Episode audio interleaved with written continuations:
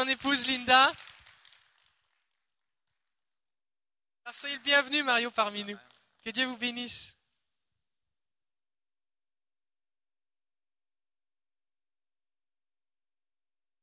Oui, c'est connecté. OK. Gloire à Dieu. Amen. Dieu est bon. Donc, je n'ai pas besoin de faire mes présentations. Ils ont été faits.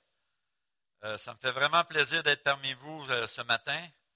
Euh, je dois vous avouer, même sans connaître votre pasteur, j'avais le désir de venir ici. compte tenu qu'on a des contacts en commun, pasteur Lionel Morales, donc j'ai prêché hier soir ici, et pasteur Grant Freak, que je connais très bien, qui est un bon ami aussi, pasteur Benoît Terrien, ici aussi à Québec. Donc, il y a plusieurs églises à Québec que j'ai des contacts. Et je, disais à mon épouse, j'aimerais ça un jour aller prêcher dans l'église de Pasteur David. Seigneur, c'est toi qui vas arranger les choses. Et c'est vraiment spécial la façon que le Seigneur l'a fait. Euh, ce n'est même pas moi qui l'a fait, ça a été des amis qui ont parlé. Et en même temps, Pasteur Lionel lui textait pour lui dire qu'il devrait m'inviter. Et comme il vous a mentionné, même Pasteur Grant, je crois qu'il vous a parlé aussi. Donc, euh, je ne suis pas inquiet. Je suis persuadé qu'ils doivent avoir fait un bon rapport. dois avoir passé le test. Amen. Gloire à Dieu. Merci Seigneur. Euh, j'aimerais peut-être avoir juste une bouteille d'eau. Ce matin, je voudrais vous parler de quelque chose concernant votre attitude. Ce matin, on va parler de, secret, on pourrait appeler ça un secret, le secret de la victoire. On va parler surtout de l'attitude que nous devons avoir en tant qu'enfants de Dieu. Notre attitude va garantir notre avenir. Notre attitude va écrire notre avenir, même, je pourrais dire.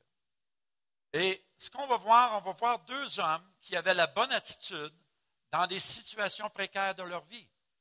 Et je crois qu'on n'est pas tous, on est, est tous dans cette situation où on peut passer des situations précaires dans notre vie, ou si vous aimez mieux, des épreuves, des circonstances désagréables de la vie. Je pense qu'ici, vous êtes tous exempts de ça. Vous êtes tous des gens bénis, qu'il n'y a pas d'épreuves, que tout va bien. Alors, euh, quand même, je vais vous prêcher là-dessus. si vous voulez tourner avec moi dans Acte 16, à partir du verset 25.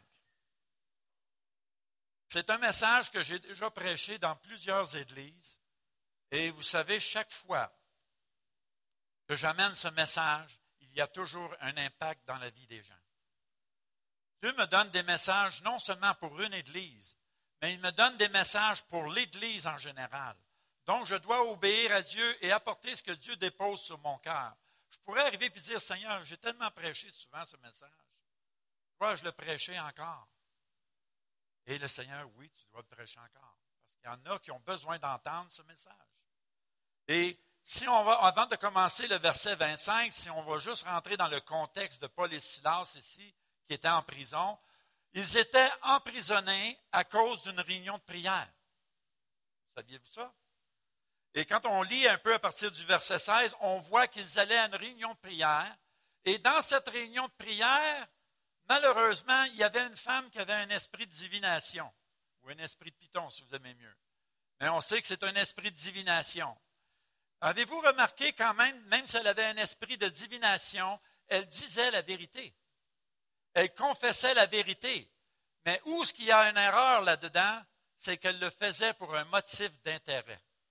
Donc, à quelque part, ça me parle, moi aussi, que dans l'Église, souvent, on peut utiliser la parole de Dieu et en faire un motif d'intérêt pour nous. Et à ce moment-là, j'ai à me poser la question, suis-je de Dieu lorsque je parle de la sorte? Suis-je en train d'avoir un esprit de divination? Parce que si nous, servons, nous nous servons de la parole de Dieu pour notre propre intérêt, je me pose la question, bien-aimés. Sommes-nous intègres et justes devant le Seigneur? Et nous avons à nous poser la question ici, lorsqu'on voit l'esprit de divination qui disait la vérité, qui confessait que ces hommes étaient des hommes de Dieu qui apportaient le salut. On voit par après, à cause que lorsqu'elle a été discernée par Paul et Silas, on s'aperçoit ici que les gens ont été déçus. Et ceux qui avaient un profit à faire là-dedans étaient déçus parce qu'ils ils perdaient leur profit en étant dénoncés.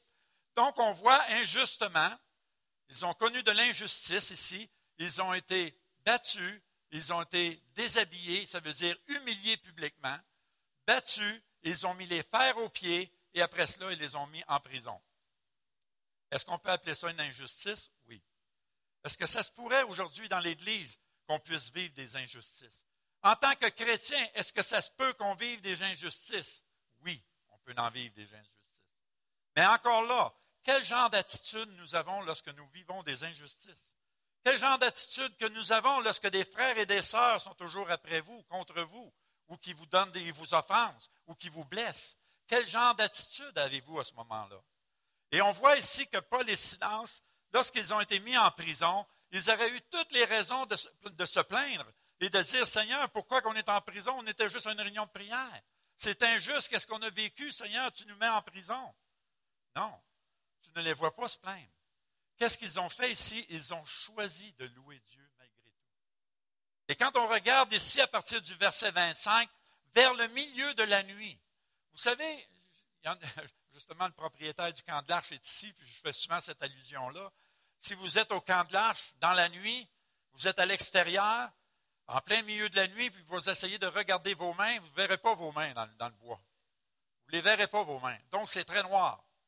Et souvent, le milieu de nuit représente ici les temps de dépression qu'on vit, les temps de découragement qu'on vit aujourd'hui. On est tellement découragé parfois qu'on voit tout noir devant nous, on ne voit rien. On ne voit pas la solution.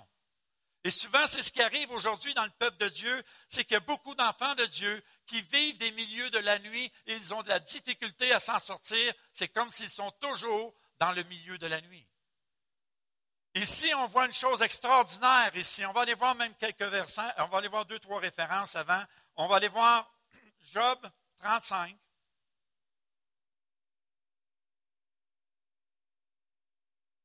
Job 35, le verset 9 et 10. On crie contre la multitude des oppresseurs. On se plaint de la violence d'un grand nombre. Et ça, on voit ça dans les églises. On voit des églises aujourd'hui, les gens passent leur temps à se plaindre, à se critiquer un l'autre dans l'église même locale. Donnez juste un simple exemple très banal. Le pasteur ne vous a pas donné la main ce matin.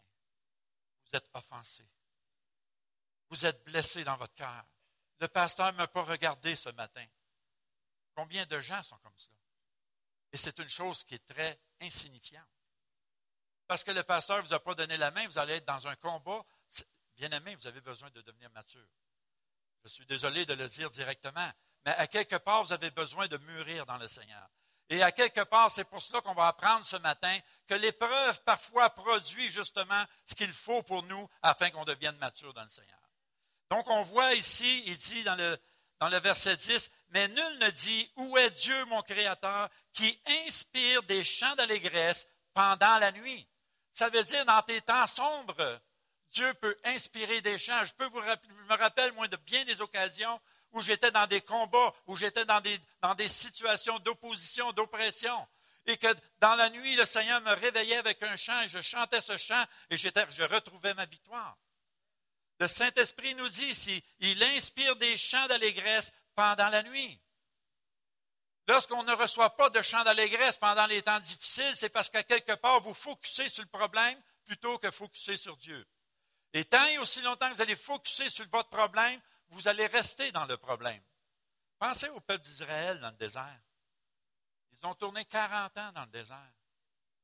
40 ans dans le désert. Simplement parce qu'ils se plaignaient, ils chiolaient, critiquaient. Est-ce que ça vous tente de passer 40 ans dans un désert? Moi, non, ça ne me tente pas. Donc, à quelque part, bien aimé, on, on, fait face à des choix dans notre vie chrétienne on fait face à des choix où il faut faire le bon combat de la foi. Pas le combat contre nos frères et nos sœurs, mais le bon combat de la foi. Ça veut dire qu'on ne laissera pas l'ennemi gagner sur nos vies. Amen. On devrait être arrivé assez mature pour dire, Seigneur, c'est toi que je sers, c'est toi que je veux servir, c'est toi qui vas m'aider à passer au travers des situations, parce que tu me dis dans ta parole, je ne t'abandonnerai point, je ne te délaisserai point. La parole de Dieu nous dit, mon Dieu pourvoira à tous mes besoins. Donc, à quelque part, bien aimé, si moindrement vous connaissez la parole de Dieu, on ne parle pas ici de la connaître par cœur. Mais le peu que vous connaissez dans la parole de Dieu, mettez-le en pratique dans vos vies de tous les jours. Et vous allez voir une différence dans votre vie. Donc, si on veut voir aussi psaume 119. Ah.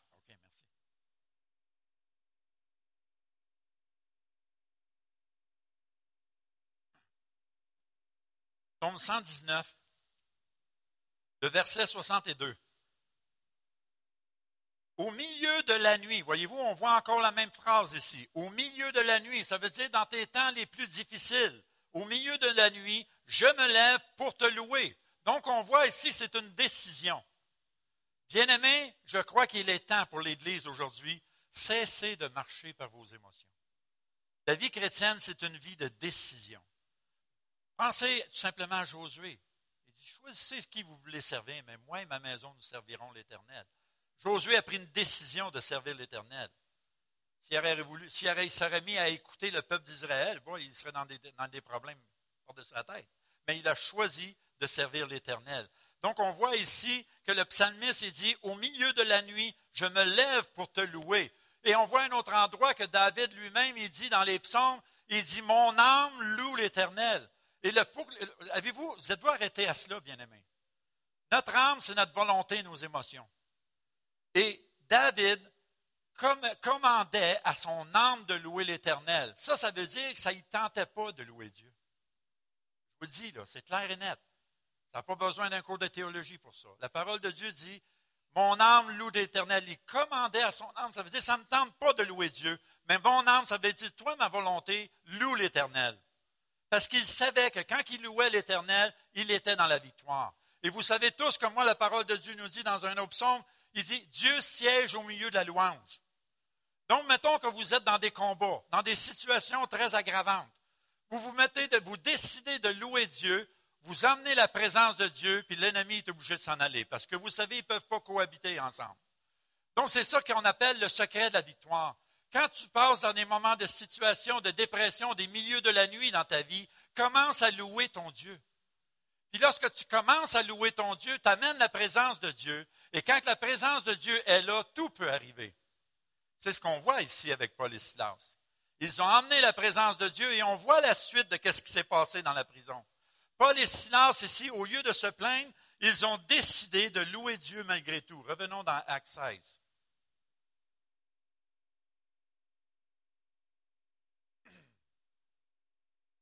Donc, il dit, vers le milieu de la nuit, Paul et Silas priaient et chantaient les louanges de Dieu. Donc, ils ont fait le bon choix. Ils ont eu la bonne attitude dans la situation qu'ils vivaient. Oh, mon Dieu, comme je l'ai dit tantôt, le pasteur ne vous a pas donné la main, vous êtes dans des gros combats. Puis, eux autres, ils ont été en prison, battus, déshabillés, humiliés devant le monde, et les fers aux pieds, puis ils les ont mis en prison. Je les entends pas se plaindre. Je les entends louer Dieu. C'est quelque chose quand on pense à ça. Imaginez-vous juste un instant, bien aimé, le peuple de Dieu, ici, en général, s'il déciderait aujourd'hui, à partir d'aujourd'hui, je vais louer mon Dieu malgré tout, malgré les circonstances, les situations de ma vie, je vais louer Dieu malgré tout. Vous allez voir une grosse différence, même juste dans, l'atmosphère dans l'Église. Vous allez sentir la présence de Dieu dans l'Église comme jamais vous avez expérimenté, j'en suis persuadé. Parce que si vous décidez tous unanimement de dire, moi, je vais louer mon Dieu malgré tout, attendez-vous de voir la puissance de Dieu agir et se manifester au milieu de vous. Amen? On continue. Ce que j'aime le verset, dans le même verset, il dit, et les prisonniers les attendaient.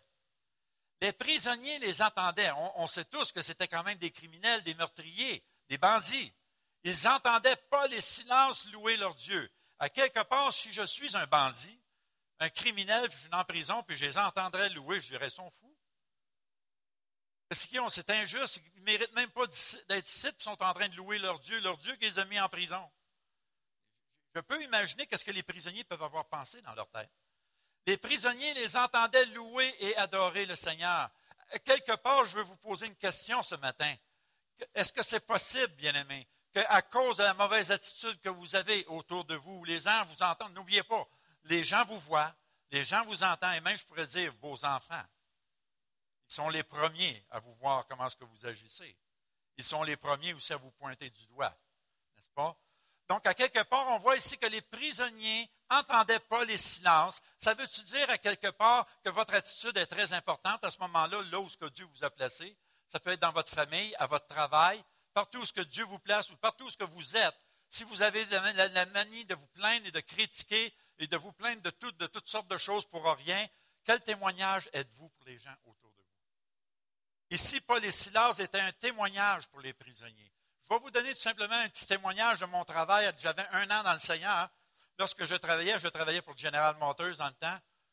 Et lorsque je travaillais, j'étais un fervent de l'Évangile pour témoigner du Seigneur. Je, confessais la parole de Dieu. Je disais aux gens, accepte le Seigneur, tu t'en vas en enfer. J'étais bien dur comme ça. J'étais très, très zélé. Disons, un zèle peut-être mal éclairé, mais j'étais très zélé pour l'Évangile. Ça ne veut pas dire que je ne suis plus. Disons que plus de sagesse aujourd'hui. Mais à l'époque, le monde a commencé à fuir de moi. J'étais rendu que j'étais dans. On était une usine quand même de plus de 3000 employés. Et il n'y avait plus de gens autour de moi. Un grand cercle autour de moi. Il n'y avait plus personne autour de moi. Il y avait tous peur de moi. Là, j'ai dit Seigneur, il y a quelque chose qui ne marche pas dans ton affaire. Tu nous dis de témoigner ton nom. Regarde ce que ça fait. Le monde fuit. Il n'y a pas aucun résultat. Et, j'ai entendu la voix du Seigneur. La voix du Seigneur m'a dit Arrête de témoigner, sois un témoignage.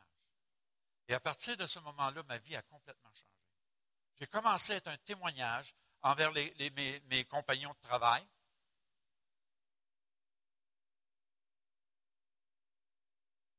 Et ça l'a fait comme résultat, les gens commencé à venir vers moi. Certains passaient à côté de moi et disaient Tu as l'air en paix, qu'est-ce que c'est? Je vais te l'expliquer. Puis moi, j'étais un gars qui siffle toujours à mon travail, j'aimais ça siffler, donc c'est sûr, je sifflais des cantiques. Donc, je ne sifflais pas des chants du monde. Donc, je sifflais des cantiques. Et les gens disent, c'est donc bien beau ce que tu siffles. Parce que ça a l'air que je siffle bien. Donc, ma femme me dit, quand ma femme me regarde et qu'elle m'admire en train de siffler, je dis, ah, ça te donne des frissons. Hein? fait que là, je lui disais, il disait, c'était beau ce que tu siffles. Ben, j'ai dit, bien, je vais te l'expliquer. C'est quoi? Il me demandait.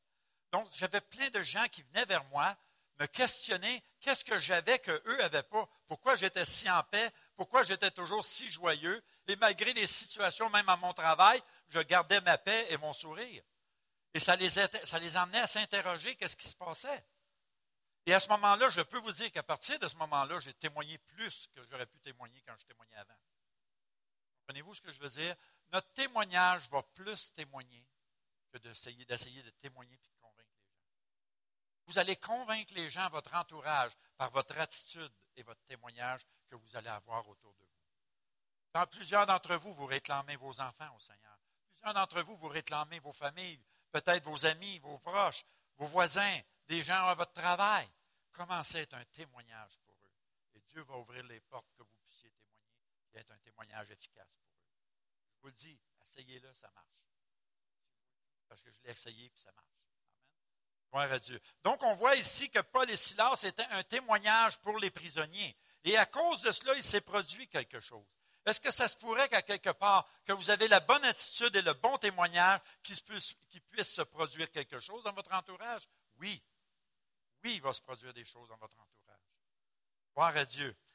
Si on continue, il dit tout simplement après, tout à coup, il se fit un grand tremblement de terre, en sorte que les fondements de prison furent ébranlés. Au même instant, toutes les portes s'ouvrirent et les liens de tous les prisonniers furent rompus.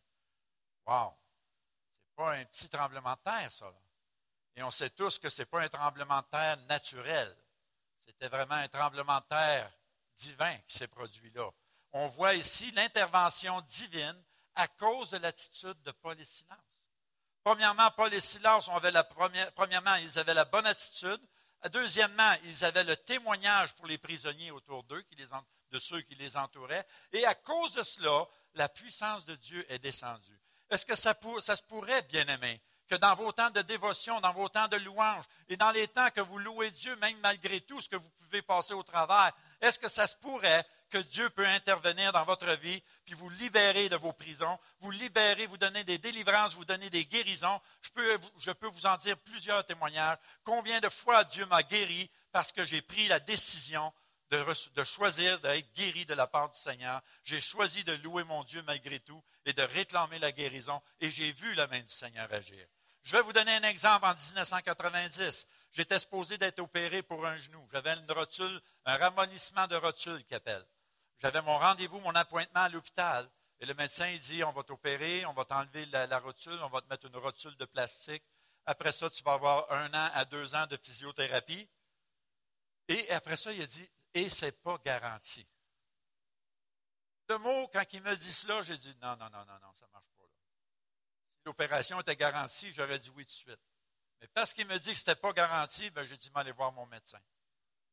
Et j'ai voir mon médecin. Qu'est-ce que j'ai fait? Le dimanche qui suivait? J'avançais en avant, il y avait un appel, et le pasteur me dit, pourquoi tu veux que je prie pour toi? Ben, je dis, j'avance ici en avant par la foi, et je saisis ce soir ma guérison par la foi.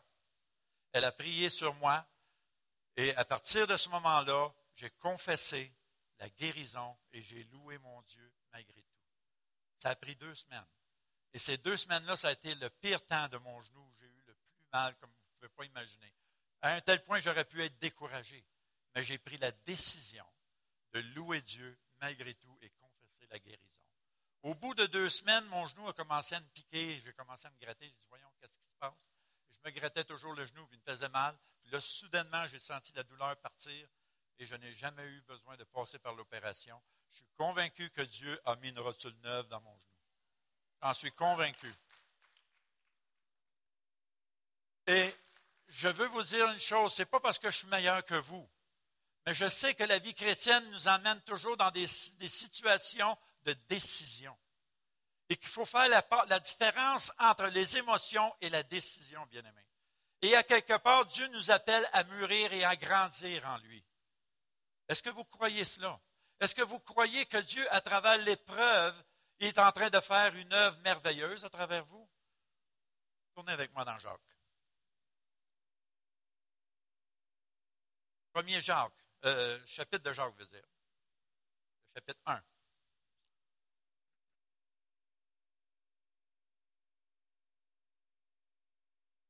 Gloire à Dieu. Verset 2. J'aime ce passage. Savez-vous pourquoi? Parce que je ne l'aimais pas la première, les premières années de ma vie chrétienne. Et aujourd'hui, je l'aime. Je vais vous l'expliquer. Il y en a qui rient parce qu'ils savent, je vous en ai parlé. Mes frères, regardez comme un sujet de joie complète les diverses épreuves auxquelles vous pouvez être exposés. Êtes-vous d'accord avec moi que des épreuves, c'est loin d'être un sujet de joie? C'est loin d'être un sujet de joie, c'est vrai. Je me rappelle les premières années, j'ai dit, Seigneur, ton verset, le verset ici, ne marche pas. Là. Il y a quelque chose que je ne comprends pas. Tu dis ici qu'il faut que je regarde les épreuves comme un sujet de joie. Ça ne rentre pas dans ma tête, Seigneur. Pour moi, une épreuve, c'est un sujet plus de tristesse et de combat. Mais quand tu continues à lire ici, il dit, sachant, voyez-vous, ça veut dire en tant qu'enfant de Dieu, on est supposé de savoir moindrement que vous avez quand même quelques années dans le Seigneur, que vous avez quand même vécu quelques expériences avec Dieu, nous sommes supposés de savoir que l'épreuve de votre foi produit la patience. Et vous savez tous, comme moi, qu'on a besoin de patience. N'est-ce pas? Mais vous n'osez pas demander la patience. Ça me fait penser à une femme qui avance en avant, dans son pasteur. pasteur. Le pasteur lui demande, il dit, pourquoi vous voulez que je prie pour vous? Elle dit, pasteur, je voudrais avoir beaucoup de patience. Je n'ai pas de patience et j'ai besoin d'avoir une grande patience. Donc, le pasteur lui impose les mains, il lui dit, Seigneur, donne-lui des épreuves. Donne-lui des persécutions, Seigneur. Et là, elle a reculé, elle dit, c'est pas ça que je demande. C'est exactement ce que tu m'as demandé. Si tu veux avoir une grande patience, tu dois passer par des épreuves, des, difficultés dans ta vie chrétienne. C'est plate à dire, c'est triste à dire, on ne voudrait pas parler de ça. Mais c'est une réalité, bien aimé. Vous savez tous comme moi qu'on ne peut pas mûrir et on ne peut pas grandir si on n'est pas capable de passer à travers les épreuves. Si vous n'êtes pas capable de passer à travers d'une épreuve que le pasteur ne vous a pas donné la main un matin, wow, qu'est-ce que vous allez faire pour le reste qui va suivre? Comprenez-vous? Comment allez-vous être des serviteurs des servantes de Dieu si vous n'êtes pas capable d'accepter que le pasteur ne vous a pas donné la main? Comprenez-vous ce que je veux dire? Et quand on continue ici, mais il faut que la patience accomplisse parfaitement son œuvre. Donc, ça veut dire que la patience a besoin d'accomplir quelque chose en nous. Après ça, il dit, afin que vous soyez parfaits et accomplis sans faillir en rien. Dans d'autres versions anglophones et francophones, il est écrit, afin que vous deveniez matures. Donc, si on s'arrête juste quelques instants pour penser à ce verset-là, Il nous dit ici, regardez comme un sujet de joie complète les diverses épreuves auxquelles vous êtes exposés. Quand vous passez une épreuve, et moi j'ai remarqué une chose, je vais vous dire un, petit secret. J'ai remarqué que la majorité des chrétiens, quand ils sont éprouvés dès le début de leur vie chrétienne, c'est parce qu'il y a un appel dans leur vie. Il y a beaucoup de chrétiens aujourd'hui qui ça fait plusieurs années qu'ils sont dans puis on dirait qu'ils n'ont jamais vécu d'épreuve. Attendez-vous que vous allez en vivre des épreuves. J'ai remarqué que quand le jeune chrétien vit épreuve par-dessus épreuve, je me réjouis dans un certain sens parce que je sais que Dieu est en train de faire une œuvre dans la personne. Et ici, quand il nous dit justement que l'épreuve, euh, elle produit la patience et afin qu'on devienne mature, quand vous commencez à vous arrêter, tu dis, Seigneur, tu es en train de me dire dans ce verset-là que l'épreuve, elle a son bon dans notre vie. Ça veut dire qu'à travers l'épreuve, tu es en train de travailler en moi. Tu es en train de faire un œuvre à travers de moi. Tu es en train de me rendre mature. Tu es en train de me donner le fruit de la patience. Donc, ça veut dire, quelque part, quand vous passez des épreuves, vous pouvez commencer à vous réjouir, de dire, Seigneur, merci, tu te préoccupes de moi. Merci, Seigneur, parce que tu es en train de m'emmener à un autre niveau dans ma vie spirituelle. Merci, Seigneur, parce que je sais que tu es là et que tu es en train de transformer ma vie. Donc, quand tu commences à comprendre cela et que vous lisez la prochaine fois ce verset-là, vous allez dire, merci, Seigneur, je le comprends maintenant. On ne dit plus après, Seigneur, je ne le comprends pas. Je le comprends maintenant aujourd'hui. On va vous dire une chose, bien aimé, à un tel point qu'on a passé souvent des épreuves dans notre vie chrétienne, 35 ans de vie chrétienne. Moi, mon épouse, on est rendu souvent, on n'a même pas besoin de se parler, on se regarde dans les yeux avec un petit sourire. On dit, ouais, il y a sûrement une grande bénédiction. Et remarquez en général, quand vous passez par des situations difficiles, des épreuves, c'est parce que Dieu est en train de vous préparer à rentrer dans une grande bénédiction. Souvent, les chrétiens perdent la bénédiction décourage, il baisse les bras. C'est là qu'est le problème dans. C'est là qu'est le problème que de bien des chrétiens tournent en rond pendant 40 ans dans leur vie chrétienne. Parce qu'ils baissent les bras au moment où ce qu'ils recevraient de la part de Dieu.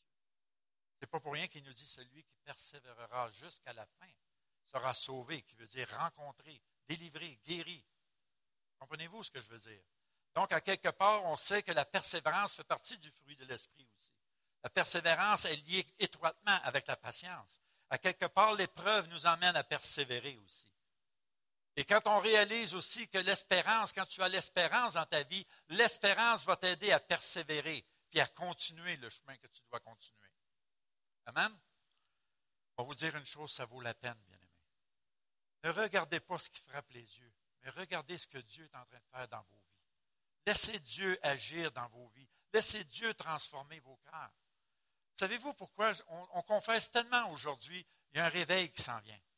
Et je le crois aussi. Je le crois qu'il y a un réveil qui s'en vient.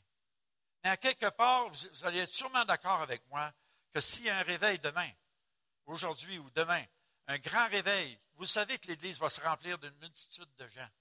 Allez-vous être prêt de les accueillir, d'en prendre soin? Allez-vous avoir assez de maturité pour les aider à grandir spirituellement? ou ils vont juste rentrer ici, puis vont vous voir plaindre tout le temps, puis voir que vous avez été déçus parce que le pasteur ne vous a pas donné la main? Hein?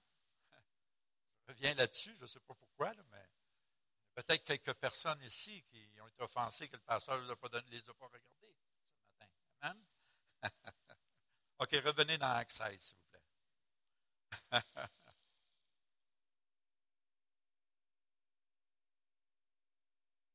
Donc, on voit ici, tout à coup, les fondements de la prison furent ébranlés. Au même instant, toutes les portes s'ouvrirent, les liens de tous les prisonniers furent rompus. Donc, on voit ici, comme je l'ai expliqué tantôt, oui, quand tu loues ton Dieu malgré tout, sachant que sa présence est là quand tu le loues parce qu'il dit qu'il siège au milieu de la louange, si vous savez juste ça, vous devriez réaliser et comprendre, parce que la présence de Dieu est là, ça veut dire qu'il va se produire quelque chose. Vous êtes en sécurité vous êtes supposé d'être en paix. Vous pouvez passer quelles que soient des épreuves. Vous savez, on sait tous que le deuil, ça t'amène une, une, épreuve de tristesse. Oui, tu vas passer un temps de tristesse et tu dois vivre ton deuil, mais après ça, un moment donné, il faut que tu relèves la tête et tu continues. N'est-ce pas? Donc, à quelque part, nous devons réaliser que l'épreuve, elle est là pour notre bien. Pour notre bien. Moi, je peux vous dire une chose. Dieu s'est préoccupé beaucoup de moi. Je le remercie pour ça aussi. Je remercie Seigneur parce que je ne serais pas présent au milieu de vous pour partager la parole. Je ne serais pas ici si j'aurais abandonné à chaque fois qu'il y aurait eu des épreuves. Et à chaque fois le pasteur, parce qu'il ne m'a pas parlé, j'aurais eu des combats, j'aurais gardé, resté dans les combats. Je ne serais pas ici ce soir pour vous parler. Parce que qu'est-ce que ça permet, l'épreuve et les circonstances désagréables de la vie? Ça permet de faire mourir la chair en nous. Et vous savez tous comme moi, c'est notre pire ennemi qu'on a besoin de faire. C'est notre pire ennemi, c'est notre moi. Et ce moi-là, on a assez de travail à faire avec. Cessons de vouloir changer toutes les autres. Commençons à nous regarder dans le miroir de la parole et laissons le Saint-Esprit nous changer, nous transformer à sa façon. De toute façon, nous devrions savoir que la parole de Dieu nous dit que Dieu fait toutes choses belles en son temps. Dieu sait ce qu'il fait. Amen. Donc, quand tu connais la parole de Dieu à ce point-là, va chercher les promesses de Dieu, puis accapare-toi des promesses de Dieu. Seigneur, tu dis tu vas pourvoir à tous mes besoins. Alors, tes soucis de financier, tu remets ça dans les mains de Dieu. Dieu va pourvoir. Il dit dans sa parole. Vous vous sentez seul, vous pensez que Dieu vous a abandonné. C'est faux. La parole de Dieu nous dit le contraire. Il nous dit qu'il ne nous abandonnera pas, il ne nous délaissera pas, qu'il est avec nous jusqu'à la fin des temps. Amen. Donc, il y a plusieurs versets dans la parole. Nous avons toujours la solution et la réponse à nos questionnements dans la parole de Dieu. Ça vaut la peine. Le gros problème aujourd'hui des chrétiens, pourquoi ils vivent toujours des combats, sont toujours, marchent toujours dans leurs émotions, c'est parce qu'ils ne plongent pas les regards dans la parole de Dieu. Plongez vos regards dans la parole de Dieu, vous allez savoir qu'est-ce que vous devez faire. Et vous savez qu'est-ce qu'il y a besoin aujourd'hui dans les églises? La crainte de l'Éternel a besoin de revenir dans l'Église. Et la crainte de l'Éternel, je m'aperçois qu'elle grandit en toi à la mesure où tu lis la parole de Dieu et tu cherches à l'appliquer dans ta vie de tous les jours. Gloire à Dieu. OK, on arrive à une autre situation ici, le verset 27. Le geôlier se réveilla et lorsqu'il vit les portes de prison ouvertes, il tira son épée et allait se tuer, pensant que les prisonniers s'étaient enfuis. Donc ici, à quelque part, il faut que vous sachiez que les Romains étaient les gens les plus cruels qu'il n'y avait pas sur terre. C'était le genre de torture, c'était la garantie qu'il passait par la torture si les prisonniers seraient enfuis. Et le genre de torture, c'était d'arracher tes ongles, les yeux, la peau, toutes ces choses-là. Il pouvait, il pouvait vous faire souffrir jusqu'à la mort. Et je peux comprendre à quelque part que le geôlier, lui, ça ne tentait pas de passer par la torture. Dans sa tête, il pensant que les prisonniers étaient s'enfuir, il dit J'aime mieux me tuer que passer par la torture. Donc, on peut comprendre la situation du geôlier ici. Mais gloire à Dieu, il y a une chose qui est importante. Paul et Silas ont intervenu. Et souvent dans la vie chrétienne, on ne réalise pas à quel point que Dieu, parfois, il nous met dans des situations, des endroits, des places où que Dieu veut intervenir dans la vie des gens et vous êtes le candidat, le vaisseau que Dieu a choisi. Donc, de là encore l'importance d'être sensible à l'Esprit de Dieu. De vous attendre que Dieu va vous utiliser. Amen. Donc, on voit ici Paul cria d'une voix forte, ne te fais point de mal, nous sommes tous ici. Ça, c'est, on voit un miracle ici. Nous sommes tous ici, les prisonniers, les bandits, les criminels, ils étaient tous restés dans la prison. Ils avaient tous les occasions de fuir, mais ils ne l'ont pas fait. Pourquoi? Est-ce que ça se pourrait que ce soit l'attitude de Paul et Silas qui les a fait rester là? Est-ce que ça se pourrait, bien aimé, à cause de votre attitude et votre comportement, que les gens vont être attirés à vous et qu'ils vont vouloir recevoir de votre part? Recevoir qu'est-ce que vous avez. Ils vont désirer recevoir ce que vous avez. Voyez-vous? Donc ça, c'est le plus beau témoignage que vous pouvez faire. C'est la meilleure façon de témoigner aux gens, c'est d'être un témoignage. Donc on voit ici, alors le geôlier, ayant demandé la lumière, et ça j'aime ce verset-là parce que je dis, moi, j'aime le spiritualiser. On sait tous qu'à l'époque, il n'y avait pas des néons, il n'y avait pas d'électricité. Donc, il s'éclairait avec des torches allumait le feu, il pouvait, pouvoir voir, dans la prison.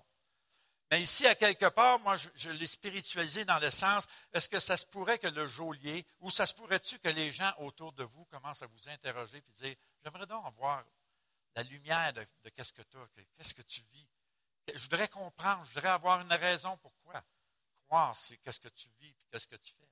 À quelque part, ça va emmener les gens à vous questionner.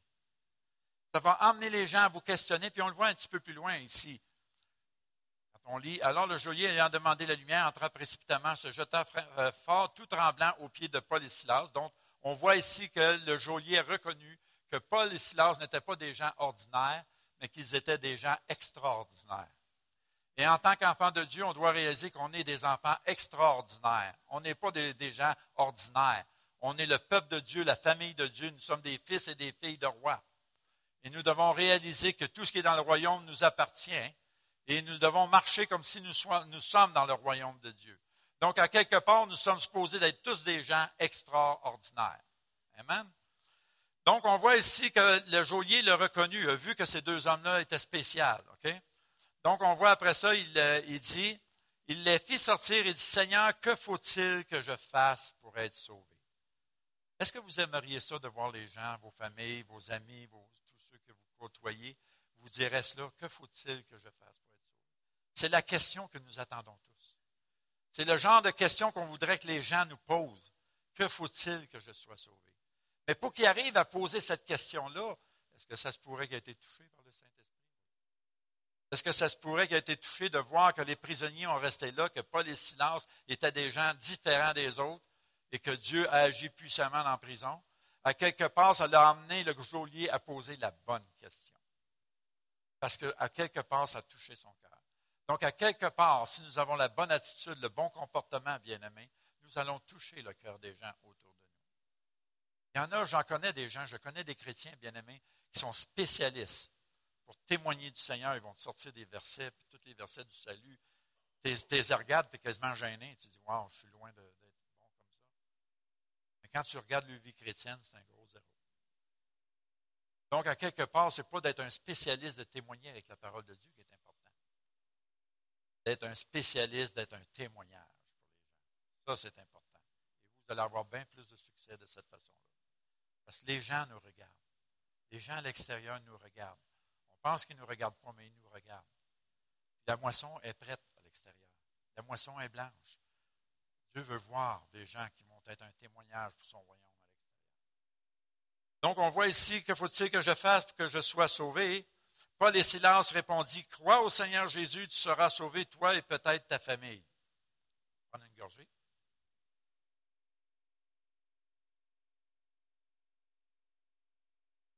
Grand monde qui a réagi, je trouve. Vous n'avez pas la même version que moi? Non, il est dit, toi et ta famille. Est-ce que vous savez que vous pouvez prendre ce verset, vous l'appliquer comme une promesse, et la réclamer à Dieu? Beaucoup d'entre vous, peut-être, vous avez des enfants qui sont rebelles, qui sont dans le monde, ces choses-là. Et vous vous arrachez les cheveux sur la tête, faites pas comme moi. Mais il faut quelque part qu'on donne nos enfants au Seigneur. Dieu sait ce qu'il fait. Et réclamer les promesses de Dieu. Seigneur, tu dis dans ta parole que si je crois en toi, même ma famille va. Moi, je crois ta parole, Seigneur. Et je confesse cette parole, je la réclame pour ma famille, pour Il faut que je vous le dise. Il faut que je vous dise quelque chose. Quand, quand ça arrive à mes enfants, il faut toujours que je parle de mon, de mon garçon. Mon garçon, à l'âge de 32, non, 28 ans, en 2005. Un jeudi soir, il était 9h30 le soir. On était, je me rappelle, on demeurait au camp de l'Arche. Euh, Linda me dit à moi, elle dit, appelle Sébastien. 9h30, je l'appellerai demain. C'est un peu tard pour l'appeler. La deuxième fois, elle dit Appelle Sébastien. Je connais le ton de ma femme. Je connais sa voix. Je connais la tonalité de sa voix. Et lorsqu'elle l'a dit la deuxième fois, j'ai su que c'était Dieu qui. Et à ce moment-là, j'ai pris le téléphone et mon fils, à cette époque-là, ne pouvait pas me téléphoner parce que son téléphone cellulaire était brisé. Il pouvait juste recevoir des téléphones. Donc, il n'était pas incapable de me contacter. Donc, je l'appelle, il s'est mis à pleurer au téléphone. Et j'ai dit, voyons, qu'est-ce qui se passe? Ben, il dit, ben, j'ai un revolver sur la tempe, je suis prêt à me tirer une balle dans la tête. J'ai des dettes de jeu, j'en dois des gens, des gens veulent me casser les jambes. Je ne sais pas quoi faire, j'ai un revolver sur ma tempe, il dit, ça fait cinq minutes que je demande à Dieu que tu m'appelles. Compris? même s'il ne suivait pas le Seigneur, ça fait cinq minutes qu'il demandait à Dieu que je l'appelle. Imaginez-vous, je n'aurais pas écouté ma femme. Hommes, ça vaut la peine d'un fois d'écouter nos femmes. oui, oui, dites Amen, les femmes, ben oui, oui, oui. Alors, j'ai dit à mon garçon, il était à trois heures de route de chez moi. J'ai dit, es-tu capable de ne pas faire le fou et d'attendre que j'arrive chez vous? Ça va me prendre trois heures de route, je vais aller te chercher tout de suite. Il dit, OK, Paige, je vais t'attendre. Quand je l'ai vu, il était nerveux, il, avait hâte de partir de où il était. Donc, il est venu passer trois semaines au camp de l'Arche. Il a été même très utile au camp. Il a travaillé au camp. Il a fait beaucoup de travail au camp. Et euh, dans ces trois semaines-là, Dieu l'a transformé. Même s'il même s'il n'a encore pas donné sa vie. Dieu a fait une transformation dans cet homme, c'est épouvantable. Aujourd'hui, il est marié. Et en plus, il a une belle petite fille. Il a une belle petite fille de 16 mois à peu près, 14, 16 mois. C'est un beau couple à, aller voir vivre. Ils sont mariés, ils, ont une belle petite fille. Puis aujourd'hui, je les regarde vivre, puis des fois, ils sont un meilleur témoignage que bien des familles chrétiennes je sais que son salut, c'est juste une question Si Dieu l'a préservé de se tirer une balle, si Dieu l'a transformé pour qu'il mette sa vie en règle aujourd'hui, sa vie est vraiment en règle aujourd'hui, je sais que c'est juste une question de temps. J'ai eu des promesses de la part du Seigneur qui me qui, serviraient dans, qui, servirait le Seigneur dans le ministère, qui nous accompagnerait même dans le ministère. Donc moi, je crois à ces promesses et je m'appuie sur ces promesses. Je les confesse. Amen. Gloire à Dieu. Donc, si on peut retenir quelque chose de ce message-là ce matin, le Seigneur est en train de nous dire, bien-aimé, loue ton Dieu malgré tout. Est-ce que c'est possible que Dieu peut faire des miracles dans ta vie si tu loues ton Dieu malgré tout? Oui. J'en suis témoin. Combien de fois Dieu a fait des miracles, des guérisons, des, interventions qu'il a faites divines dans ma vie chrétienne, parce que nous avons toujours choisi, moi et mon épouse, de louer Dieu malgré tout lui faire confiance en toutes choses. Et on a vu la main du Seigneur agir et on le voit encore aujourd'hui. Amen. Il y a des circonstances qui nous arrivent dans la vie qu'on ne comprend pas toujours. Mais cessez de regarder le côté négatif de la circonstance. Dites plutôt, Seigneur, qu'est-ce que tu veux m'enseigner à travers ce que je vis actuellement? Et vous allez vous apercevoir que Dieu fait toutes choses belles en son temps et qu'il fait toutes choses afin que sa gloire soit manifestée. Dieu a permis des choses dans notre vie qu'aujourd'hui, j'aurais jamais pensé que Dieu aurait ouvert les portes partout à travers les nations. Hier soir, j'ai prêché dans l'église ici, espagnole, et il y avait un, pasteur missionnaire qui était là dans cette église, qui était en visite, 50 euh, ans de ministère. Il y a 32 églises, 28 pasteurs en Colombie. C'était un pionnier, un pionnier de l'Évangile. Il était là, assis devant moi. J'ai même pris le temps avant de prêcher. Je dis, mon frère, je suis honoré d'apporter la parole devant vous, vous qui êtes un pionnier de l'Évangile. Pour moi, c'est un honneur de le faire, parce que je sais c'est quoi d'honorer nos pionniers. Je l'ai fait même au camp de l'Arche, j'ai honoré des pionniers de l'Évangile. Je regrette jamais, je n'ai jamais regretté d'avoir fait cela, parce qu'il faut respecter nos pionniers que nous avons. Parce qu'on ne serait pas ici s'il n'y avait pas de pionniers. À quelque part, on a besoin d'être reconnaissant. Donc, lorsque j'ai prêché à la fin de la prédication, ils viennent voir le pasteur il dit, il faut que tu viennes absolument à Colombie. Donc l'année prochaine, peut-être mois de juin cette année ou l'autre janvier, je suis supposé d'aller passer une semaine en Colombie pour les faire du ministère auprès de ses pasteurs et ses anciens. Il a été touché par le ministère qu'il a entendu hier au soir. Puis il a dit, il dit, je veux absolument que tu viennes en Colombie. Il dit, on s'occupe de tout. Tu rien à t'occuper. On va prendre soin de toi. Je veux que tu viennes absolument. Donc, pasteur Lionel, quand il a entendu ça, il dit, ben écoute, il faut que je vienne avec toi. Tu as besoin d'un traducteur. Fait dit, que le pasteur était encore plus heureux. Il dit, oh, on avoir deux prédicateurs, ben, c'est encore mieux. Fait que, c'est simplement pour vous dire, ma vie chrétienne depuis les deux dernières années, c'est fou comment est-ce que Dieu ouvre les portes. Mais ça, c'est le résultat, bien aimé, d'avoir choisi de garder la bonne attitude malgré les circonstances qu'on peut vivre dans notre vie. Si vous choisissez de garder la bonne attitude, vous allez être des candidats, des vaisseaux que Dieu va utiliser. Bien aimé, c'est assez de perdre notre temps. C'est assez de perdre notre temps puis jouer juste à la chaise ici dans l'Église. Dieu vous appelle, vous avez plusieurs d'entre vous, vous avez des appels dans votre vie, et c'est assez de se plaindre, de critiquer pour la moindre petite chose. Soyons des hommes et des femmes de Dieu et disons, Seigneur, utilise-moi, envoie-moi, parce que la moisson est grande. Dieu a besoin dans la fin des temps que nous sommes des ouvriers et des ouvrières dans cette moisson. Amen. Dites, Seigneur, choisis-moi, utilise-moi. C'est merveilleux d'être utilisé de la part de Dieu. C'est vraiment une grande bénédiction. Il n'y a même pas de salaire qui peut équivaler à ça. Le fait que Dieu nous utilise comme vaisseau de bénédiction. Il n'y a pas de plus grande joie de servir le Seigneur de cette façon-là. J'arrive chez moi et je suis le premier, à chaque fois que je fais du ministère, d'être le premier étonné et dire, Seigneur, comment est-ce que tu fais? Comment est-ce que tu fais pour travailler à travers moi? je pourrais arriver et dire, Seigneur, tu pourrais en utiliser d'autres. Pas un vaisseau qui, devrait, qui, il me semble, ce vaisseau-là, il y a des vaisseaux meilleurs que moi. Dieu sait ce qu'il fait. Quand Dieu nous utilise, c'est parce qu'il a confiance en nous. Il sait ce qu'il fait avec nous. Amen.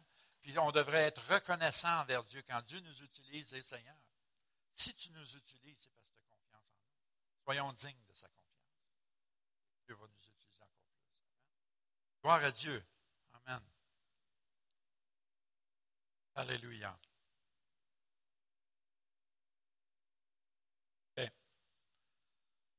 Après la prédication, Dieu m'utilise pour des paroles prophétiques. Ce que je fais, je demande au Seigneur de me diriger. J'exerce, vous savez que les dons prophétiques ou les dons spirituels doivent toujours être exercés par la foi.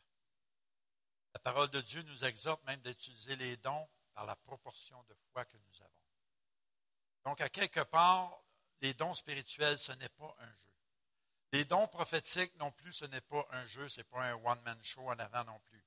Je suis le genre d'homme, si le Saint-Esprit me dit, tu arrêtes de donner des paroles, j'arrête même si les gens sont dérangés à cause de cela. Parce que j'aime mieux obéir à Dieu qu'aux hommes. Il y a des gens, des fois, qui vont vous prophétiser juste pour vous, plaire, pour vous faire plaisir, ces choses-là. Et moi, je ne veux pas tomber dans ce piège-là. Moi, ce que je veux faire, je veux être un serviteur de Dieu, je veux être sensible à son esprit, et je vais donner les paroles que Dieu me donne de donner.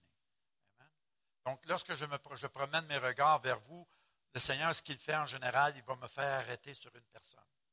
Je n'ai pas encore la parole, mais souvent le Seigneur parce qu'il m'arrête sur une personne, je sais qu'il va me donner quelque chose. Ça, exercer les dons de la, par la foi. Hein? Donc, on va voir ce que Dieu va faire. Donc, je fais toujours une prière un peu avant. Seigneur, je te demande, Père, tu connais les cœurs des gens ici. Je te demande, Père, que tu puisses te révéler à eux, Seigneur, que tes dons prophétiques soient manifestes, Seigneur, ce matin, que tu puisses exhorter, fortifier et encourager ton peuple, Seigneur. Seigneur, tu connais les besoins des gens. Je te prie, Seigneur, que tu puisses agir puissamment par ton Saint-Esprit. Amen, dans le nom puissant de Jésus. Premièrement, je veux dire une vision, justement, une parole prophétique pour l'Église. Ce que j'ai reçu tantôt pendant la louange concernant l'Église, je vous voyais comme étant une serre. Est-ce que vous savez c'est quoi une serre? Une serre, c'est où ce que tu vas, tu vas faire produire des fruits, des légumes, même pendant les saisons d'hiver. C'est comme dans une, dans une cabine en plastique. En tout cas, une serre, c'est là qui se produit des choses pour le printemps puis l'été pour semer. Et ce que je voyais de l'Église ici, vous étiez comme une serre. Et qu'est-ce que vous, je voyais, c'est que vous étiez tout en train de préparer les plantes et vous, c'était tout par des casseaux, ces choses-là, c'était sur des tables. Puis là, vous preniez soin de ces plantes-là pour qu'ils puissent devenir à la maturité qui ont besoin d'aide pour être semées et plantées à l'extérieur. Donc, je vous voyais travailler très fort à préparer qu'est-ce, pour, qu'est-ce qui s'en vient pour le futur. Ce que je voyais dans cette vision-là, c'est qu'après ça, pendant ce temps-là, il y avait comme une formation qui se faisait dans l'Église pour former des gens avec la vision de l'évangélisation. Je ne sais pas c'est quoi la vision de l'Église, mais il y a une vision d'évangélisation dans cette Église. Et d'après l'image que je voyais, c'est que chaque personne pouvait prendre son, genre de casseau, son crête. On disait ça des crêtes en temps part avec son casseau, puis il partait à l'extérieur de la serre et allait semer et planter à différents endroits. Je crois que qu'est-ce que le Saint-Esprit est en train de me montrer à travers cela, c'est que vous êtes dans un temps de préparation actuellement. Donc, à ce moment-là, si on est dans un temps de préparation et de formation, vous devez être docile et attentif à l'Esprit de Dieu parce qu'il est en train de vous enseigner pour préparer la moisson qui s'en vient. Dieu est en train de vous préparer à quelque part à être prêt, puis à être prêt à s'engager pour évangéliser l'entourage que vous avez à, évangéliser. Je vois par l'Esprit, je vois que plusieurs d'entre vous vont être envoyés de la part du Seigneur pour faire de l'évangélisation à l'extérieur. L'Église va grandir, mais pas à l'intérieur, elle va grandir à l'extérieur. L'Église va avoir une expansion, mais pas à l'intérieur, mais à l'extérieur. Et c'est cela que je voyais que vous étiez comme une serre. Ça veut dire que vous êtes une église où ce que les gens vont être transformés, enseignés, vont être formés pour quelque chose de grand au milieu de vous. Et à cause de cela, l'Église va voir des fruits du travail qui va se faire à l'intérieur et les fruits vont être à l'extérieur. Et l'Église, je pouvais voir l'Église se réjouir de l'œuvre que Dieu fait avec vous. Bon. Est-ce que vous saisissez ce que le Seigneur vous dit, là? C'est pas moi, là. Je ne l'ai pas inventé, je ne l'ai pas écrit, là. Je dis comme ça vient. Et je crois que vous êtes une Église, que Dieu est en train de faire une œuvre en chacun de vous pour vous emmener à rentrer dans l'appel que vous avez.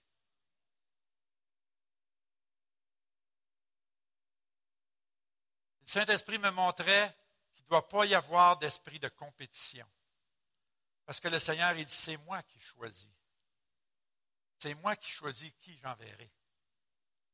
Soyez prêts, soyez attentifs, dit le Seigneur, car je vous enverrai, je vous choisirai et je vous enverrai là où je veux que vous alliez, dit le Seigneur. Et le temps est court et le temps vient, dit le Seigneur.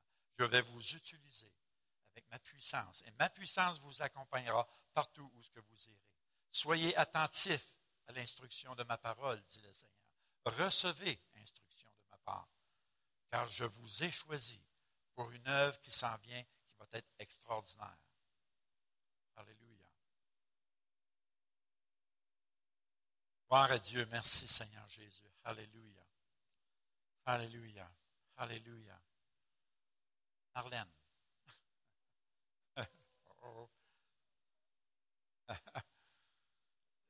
Pourquoi je, je vais tout de suite à toi? C'est parce que pendant la louange, il y a quelque chose qui me venait à l'esprit. Le Seigneur me dit, je suis sur le point de vous restaurer. Je suis sur le point de vous faire rentrer dans un chemin de restauration.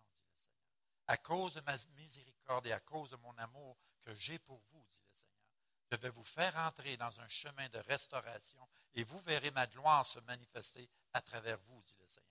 Je n'ai pas fini avec vous, dit le Seigneur, car je suis en train de faire une œuvre en vous et que vous allez croire lorsque vous le verrez de vos yeux. Car je veux vraiment le Seigneur vous emmener dans un chemin de restauration. Et la restauration est dans tous les niveaux, surtout au niveau émotionnel, physique et spirituel. Tous les niveaux, le mot restauration est écrit en grosses lettres, je le vois en grosses lettres. Donc le Seigneur est dit, sois encouragé, ma fille, par cette parole, car je suis en train de faire une œuvre de restauration en vous. Regardez à moi, ne laissez pas l'ennemi vous décourager, dit le Seigneur, car je suis avec vous et je vous emmène là où ce que je veux, dit le Seigneur. Alléluia. Gloire à toi, Seigneur Jésus. Alléluia. Alléluia. Il y avait comme un petit doute, non? Père, dans le nom puissant de Jésus, je veux te prier pour ce couple, Seigneur. Alléluia. Seigneur, je te remercie, Seigneur, pour les étapes de leur vie. Je veux te remercier, Seigneur, parce que tu les as fait passer d'une étape à l'autre. Et merci, Seigneur, parce que la prochaine étape va être glorieuse dans leur vie. Je te remercie, Seigneur, parce que tu les amènes à un niveau supérieur de ce qu'ils sont actuellement. Lorsque je prie, même ma prière est prophétique. Soyez attentifs, même quand je prie, parce que c'est qu'est-ce que je reçois de la part du Seigneur ce que je vois vraiment, c'est que le Seigneur vous amène dans un chemin, un niveau supérieur, parce que c'est comme votre vie a été étape par étape. Puis le Seigneur, dit, la prochaine étape pour votre vie va être glorieuse, dit le Seigneur. Ne vous laissez pas décourager par l'adversaire. Ne laissez pas l'ennemi vous décourager par toutes sortes de pensées négatives, car je suis avec vous et je vais vous emmener à la prochaine étape, dit le Seigneur. Et cette prochaine étape, vous verrez ma gloire se manifester dans vous. Alléluia. Seigneur, je te prie que tu puisses les fortifier, que tu puisses, Seigneur, leur donner, augmenter leur assurance en toi, Seigneur. Je te prie, Seigneur, que tu puisses les fortifier à un tel point qu'ils puissent même commencer à voir de leurs propres yeux la gloire se manifester. Alléluia. Voyais vraiment comme un escalier, c'est comme vous avez passé différentes étapes dans votre vie. Mais le Seigneur, il dit, je sais ce que je fais avec vous. Et les étapes n'ont pas été inutiles, dit le Seigneur. Chaque étape a été utile pour vous construire. Et la prochaine étape va être glorieuse. Donc, commencez déjà à vous réjouir en lui, parce que le Seigneur, ce qui s'en vient, est encore plus grand et plus glorieux de ce que vous avez vécu jusqu'à présent. Seigneur, je te prie que tu les bénisses au-delà de le nom puissant de Jésus. Alléluia. Alléluia. Ensemble? Marié? Oui. Aujourd'hui, il faut le demander. hein. Seigneur, je te prie de bénir ce couple, ce jeune couple, Seigneur. Alléluia. Seigneur, je veux te remercier pour les jeunes couples, Seigneur. Même je prie pour tout ce qui est jeune couple ici dans l'Église. Je te prie, Seigneur, que tu les bénisses, que tu les touches. Seigneur, je te demande que tu puisses commencer à les utiliser, Seigneur, car je sais, Seigneur, qu'ils sont l'Église de demain. Je te demande, Seigneur, de, leur donner des révélations, Seigneur. Révélation sur révélation. Père, je te prier spécifiquement pour ce couple, Seigneur. Je te prie que tu les touches, tu les bénisses, tu vois leur cœur, leur situation, leur requête même. Tu vois, Seigneur, cette requête spécifique qu'ils ont devant toi. Seigneur, je te prie, Père, que cette requête vienne à l'exaucement dans le nom puissant de Jésus. Je confesse et je proclame exaucement de cette requête dans le nom puissant de Jésus. Je sens vraiment, c'est fort en moi, euh, que vous avez une requête spécifique devant le Seigneur. Il y a quelque chose que vous deux, vous êtes d'un commun accord pour réclamer de la part du Seigneur. Et, le Saint-Esprit me poussait à prier de cette façon-là, que cette requête, l'exaucement soit là. Je proclame exaucement de cette requête dans le nom puissant de Jésus. Amen. Le Seigneur, il dit, tes yeux va changer, ton cœur va changer, dit le Seigneur. Car je vois ton regard, je vois ton cœur et je désire le transformer. Et je désire même non seulement le transformer, mais je désire le combler, dit le Seigneur. Et tu es ma fille, tu es précieuse à mes yeux. Et j'ai désiré et je décide de t'exaucer, dit le Seigneur. Attends-toi à moi et commence à me remercier d'avance, le Seigneur. Alléluia. Seigneur, je veux te prier pour son mari, Seigneur, que tu le bénisses aussi, que tu puisses pourvoir à tous ses besoins, Seigneur, qu'il puisse trouver faveur auprès de son employeur, que Seigneur, tu puisses même qu'il puisse avoir même une augmentation, une augmentation de salaire dans le nom puissant de Jésus. Je le proclame dans la vie de cet homme, augmentation de salaire dans le nom puissant de Jésus. Amen. Gloire à Dieu. Reçois, reçois comme de la part du Seigneur. Amen. La faveur de Dieu sur toi. Alléluia. Oh, gloire à toi, Seigneur Jésus. Alléluia. Alléluia. Gloire à toi, Seigneur Jésus. Alléluia. Ceux que je vais pointer à l'arrière, je vais vous demander de vous lever pour qu'on puisse vous distinguer. Toi, oui. Toi qui, faisais, qui es en avant la louange, s'il vous plaît, lève-toi. Père, je veux te prier pour cette jeune femme. Alléluia. Seigneur, il te dit, ma fille, ne regrette pas les choix que tu as faits. Oui, certainement, tu n'as pas fait toujours des bons choix. Mais sache que je suis avec toi. Et même un mauvais choix, je peux le transformer en bon choix. Parce que j'ai miséricorde et j'ai amour pour toi. Ce que je ressens dans mon cœur, c'est comme si tu as fait un choix qui a été causé par une émotion. Émotionnellement, tu as été probablement touché, blessé ou quoi que ce soit, ce qui t'a amené à faire un choix. Ça t'a peut-être déchiré ou quoi que ce soit. Mais le Seigneur a dit, ce choix-là que tu as fait, je vais le transformer en un bon. Donc, ma bénédiction est sur toi, ma fille. Commence à te réjouir en moi, car j'oublie ce qui est en arrière. Car mon désir est emmené dans un chemin glorieux pour ta vie. Parce que mes regards sont sur toi et j'ai des choses meilleures à te, pour toi. Alléluia. Seigneur, je te prie qu'elle puisse être fortifiée. Je te prie de la fortifier dans ses, au niveau de ses émotions. Je te prie, Seigneur, de la fortifier dans sa foi et qu'elle puisse grandir et s'épanouir en toi et vivre des merveilleuses expériences avec toi. Dans le nom puissant de Jésus. Amen.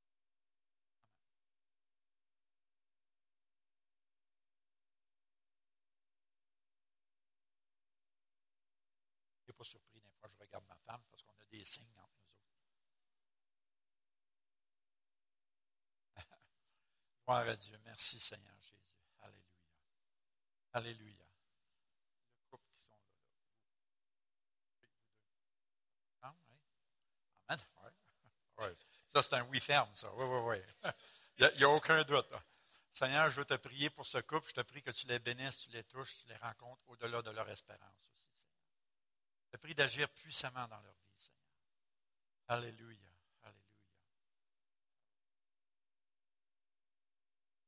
Voici l'image que je vois pour votre vie. L'image que je vois, je vois comme un gros balai compresseur. Tu un gros balai électrique là, tu sais, rues, qui nettoie les rues. Un gros balai qui nettoie les rues, là, tu sais, des, gros balais de la ville. Là, là je dis, voyons donc, c'est quoi cette image-là? Et ce qui m'est venu à l'esprit de vous dire, c'est que le Seigneur a dit, je suis sur le point de nettoyer ce qui a besoin d'être nettoyé dans votre vie et dans votre entourage. Ce qui est sale, ce qui est rendu plein de poussière, je vais le balayer. Je crois que ça concerne aussi au niveau de votre famille. Je crois qu'il y a quelque chose, il y a des choses qui ont amené comme des impuretés, qui ont amené des choses euh, comme une accumulation de certaines choses. Les impuretés, ça peut être des fois des déceptions, ça peut être des, des choses, une accumulation de choses que vous avez vécues. Et le Seigneur, quand il m'a montré le balai, ça veut dire qu'il va tout balayer ces choses. Ça veut dire qu'il va comme éclairer, il va enlever tous les obstacles de votre vie pour vous faire rentrer où ce qu'il veut que vous rentriez. Il y a des choses qui vous retiennent, c'est des choses qui, c'est comme des obstacles dans votre vie. Le Seigneur, moi, je vais le faire, je vais les enlever de votre vie. Je suis le Dieu Tout-Puissant et aucun obstacle résiste à ma puissance. Osez me demander d'enlever les obstacles dans votre vie et vous verrez, je le car mes yeux sont sur vous. Et lorsqu'on me touche, lorsqu'on vous touche, on me touche aussi. Sachez que je suis celui qui peut transformer vos vies. Je suis celui qui peut enlever ce qui a besoin d'être enlevé pour remplacer pour des choses meilleures. Alléluia. Alléluia. Seigneur, je te prie que ta bénédiction soit sur eux. Je proclame, Seigneur, une intervention divine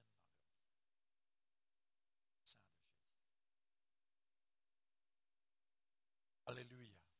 Soyez attentifs aussi quand je vous donne des paroles ou que je prie. Parce que même mes prières, ce sont des, choses prophétiques que Dieu me donne. Donc, soyez attentifs parce que Dieu peut vous parler. je vais vous dire tout de suite en partant, cet après-midi, si vous ne recevez pas de parole de, de, ma part, de la part du Seigneur, si vous ne recevez pas de parole, ce n'est pas parce que Dieu vous a oublié. Vous pouvez entendre une parole ce matin et dire, j'aimerais ça que ça soit mienne pouvez la saisir par la foi et Dieu va honorer votre foi. Je l'ai fait à maintes reprises dans ma propre vie. J'ai entendu des paroles prophétiques, j'ai dit, oh wow, Seigneur, j'aimerais ça, cette parole. Et je, je l'ai saisi par la foi et j'ai vu la main du Seigneur agir. Donc, à quelque part, Dieu honore notre foi. Amen. Gloire à Dieu. Merci, Seigneur Jésus. Alléluia. Oh, Seigneur, tu es merveilleux.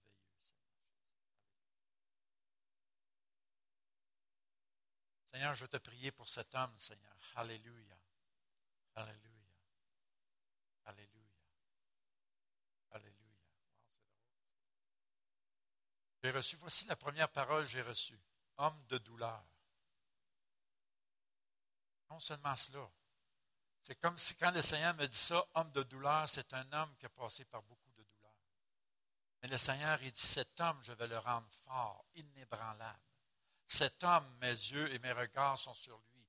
Cet homme, ma main est sur lui. Alléluia. Et cet homme, à mes yeux, il est fort. À mes yeux, il est important, dit le Seigneur.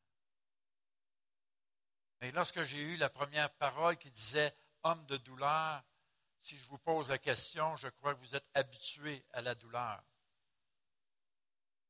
Ah, OK, c'est cela. Né, ici en avant à côté de moi. Alléluia. Père éternel, dans le nom de Jésus, je veux te prier, je veux m'accorder avec mon frère en ce moment, Seigneur, que tu puisses intervenir puissamment dans la situation qu'il vit actuellement, Seigneur. Seigneur, je te prie, Seigneur, que les jours de tristesse dans cet homme soient changés en jours de joie. Seigneur, que toute douleur disparaisse de lui maintenant au nom puissant de Jésus. Seigneur, je te prie que tu puisses restaurer cet homme, Seigneur, de la tête, Seigneur, aller jusqu'aux pieds, Seigneur, jusqu'à la plante de ses pieds. Seigneur, je te demande de faire un tout dans cet homme, physiquement et spirituellement et moralement aussi. Dans le nom puissant de Jésus. Merci, Seigneur, parce qu'à travers ce qu'il vit actuellement, tu le rends fort. Donne-lui, Seigneur, la force, le courage, l'ardiesse qu'il a besoin de continuer le chemin qu'il a à continuer. Merci Seigneur que tu puisses lui faire sentir aussi ta présence, Lui montrer, Seigneur, que tu es à ses côtés et que tu es là pour le soutenir, même dans la douleur. Merci, Seigneur. Je te prie que tu fasses un tout en lui, dans le nom puissant de Jésus, et que l'adversaire soit confondu au nom puissant de Jésus. Amen. Que vous croyez ce que Dieu a dit? Vous croyez que Dieu dit ici, déclare que vous êtes un homme fort, vous êtes un homme fort. Dieu, ça veut dire qu'il a confiance en vous, que vous allez passer au travers. Dieu sait ce que vous passez au travers. Le meilleur est à venir. Ce qu'il y a en avant est meilleur que ce qui est en arrière. Ayez confiance en Dieu. Amen. Soyez bénis. Gloire à Dieu. Merci Seigneur Jésus. Alléluia. Gloire à ton nom, Seigneur. Gloire au merveilleux nom de Jésus. Alléluia. La jeune dame à loin, là, justement, toi, avec le Oui, toi. Père, dans le nom puissant de Jésus, je te prie de toucher cette jeune femme, Seigneur. Alléluia. Tu vois son cœur, sa requête, Seigneur. Alléluia. Est-ce que tu es avec ton mari? Oui, ton mari qui se lève aussi. Moi, quand il y a un couple, je prie pour le couple. Amen. Gloire à Dieu. Merci, Seigneur. Je te prie pour ce couple, Seigneur, que tu les visites, tu les touches puissamment par ton Saint-Esprit. Alléluia. Gloire à Dieu. Merci, Seigneur Jésus. Alléluia. Alléluia. Le Seigneur vous dit, le passé n'est pas garant de votre avenir. Le passé n'est pas garant de votre avenir. Ne vivez pas avec le passé, dit le Seigneur. Vivez aujourd'hui, dit le Seigneur. À chaque jour suffit sa peine, et demain aura soin de lui-même. Donc, ce que je peux comprendre dans ce que je viens de recevoir, le Seigneur il dit regardez en avant. Regardez en avant de vous, dit le Seigneur car j'ai des choses meilleures pour vous en avant. C'est comme s'il y a quelque chose du passé, probablement qui travaille en vous, qui euh, peut-être qui vous revient souvent à la mémoire.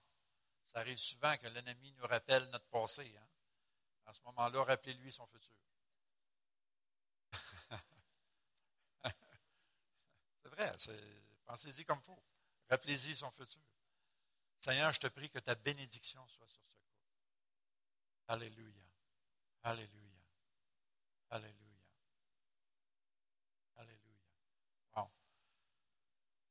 Je voyais comme une grosse couverture par-dessus vous. Je voyais la main du Seigneur enlever la couverture. Il dit, maintenant, mon peuple va voir ce que vous êtes. Ça veut dire qu'il y a quelque chose qui est là pour vous. Donc, c'est pour cela que le Seigneur veut que vous fassiez le bon choix de regarder aujourd'hui Regardez aujourd'hui et pour le futur. Le Seigneur, il montrait qu'il enlevait la couverture, parce que c'est comme une couverture qui représente comme une lourdeur qui est sur votre vie. Le Seigneur l'enlève. Et le peuple va découvrir qui vous êtes. Comme vous êtes ici dans l'Église, vous êtes un couple, on vous connaît comme ça, mais Dieu va permettre que vous soyez découvert à votre juste valeur. Seigneur, je te prie aussi que tu puisses pouvoir à tous leurs besoins matériel, physique et financier et spirituel. Je prie, Seigneur, même que tu puisses solidifier ce Pas vraiment comme une corde autour de vous. Le Seigneur veut la serrer comme il faut pour que vous restez serrés ensemble. Ça m'amène toujours quand je vois une corde au verset qui dit La corde à trois brins ne seront pas facilement. Troisième brin, c'est le Seigneur. Le troisième brin a besoin d'être là pour que la corde soit solide Seigneur, je te prie pour une restauration dans ce couple. Je te prie, Seigneur, que tu puisses les élever au moment convenable, que tu puisses les combler dans tous leurs besoins, dans le nom puissant de Jésus. Sois glorifié dans leur vie. Amen.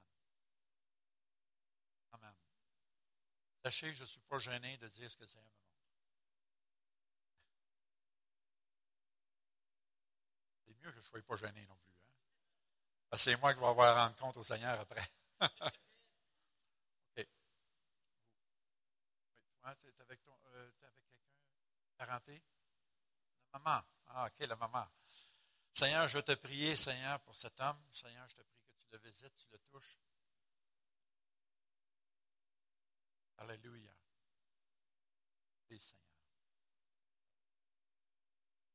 Alléluia. Voici ce que le Seigneur me montre. Tu es sur le seuil d'une porte. Et la porte, je vois le Seigneur l'ouvrir. Et quand on voit une porte dans le prophétique, ça parle d'opportunité. Ça parle de quelque chose de nouveau qui s'en vient pour toi en avant.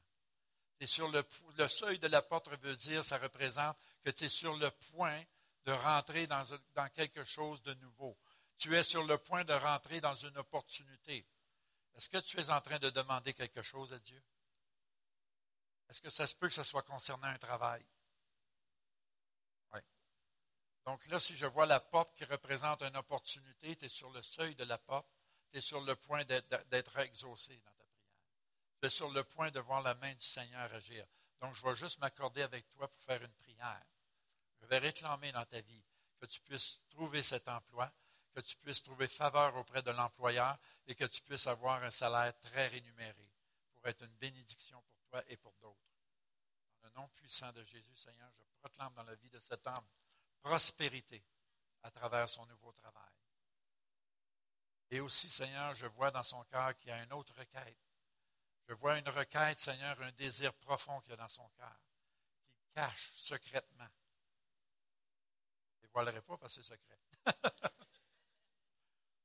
Mais Seigneur, tu vois son secret de cœur, tu vois son cœur, tu vois le cri de son cœur. Père, je te demande, je veux m'accorder avec lui que cet exaucement se réalise aussi dans sa vie. Dans le nom puissant de Jésus, je proclame exaucement de son projet, dans. Fortifie-le, Seigneur. Seigneur, je te demande aussi qu'il soit un témoignage pour sa famille. De Jésus. Seigneur, il dit, mon fils, je t'appelle à être un témoignage pour ta propre. Je t'ai choisi et tu es un vaisseau que je vais utiliser pour emmener mon témoignage, ma grâce auprès de ta famille. Sois attentif à mon esprit.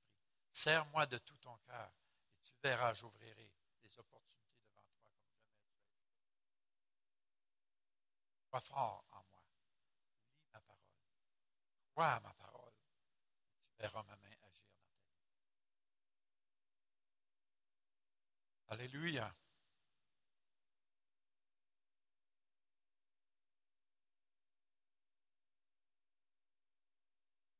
pour ce jeune couple ici. Ouh, c'est pas le temps de dormir.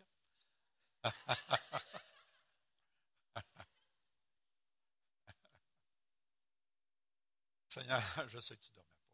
Tu juste à côté. Je, sais que tu t'accotais sur ton mari. C'est bien. Je trouve ça cute. Seigneur, je te prie de bénir ce couple, Seigneur.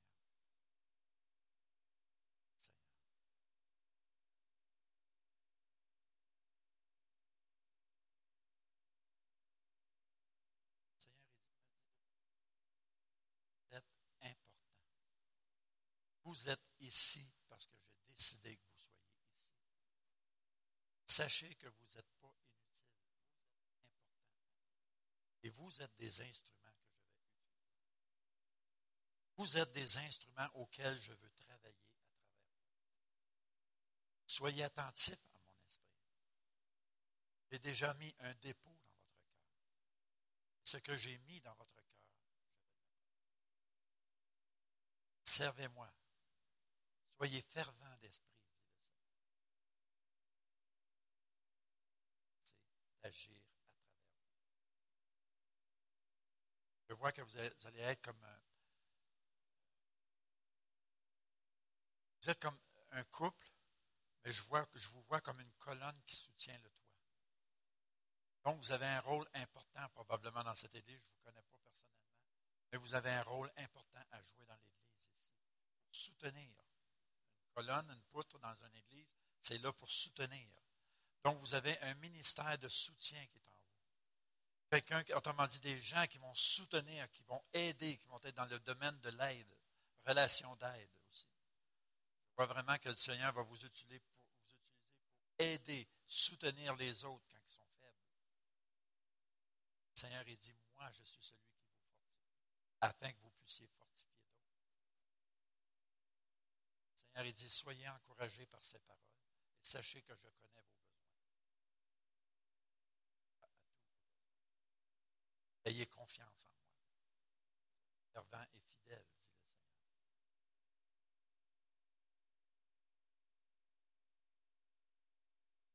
Gloire à Dieu. Si je vous pose la question, est-ce que ça fait du sens? Est-ce que ça fait du sens?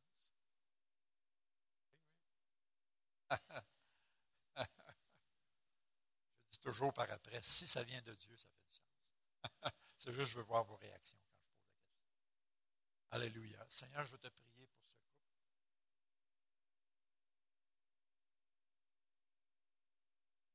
Seigneur, je veux te prier pour ce couple.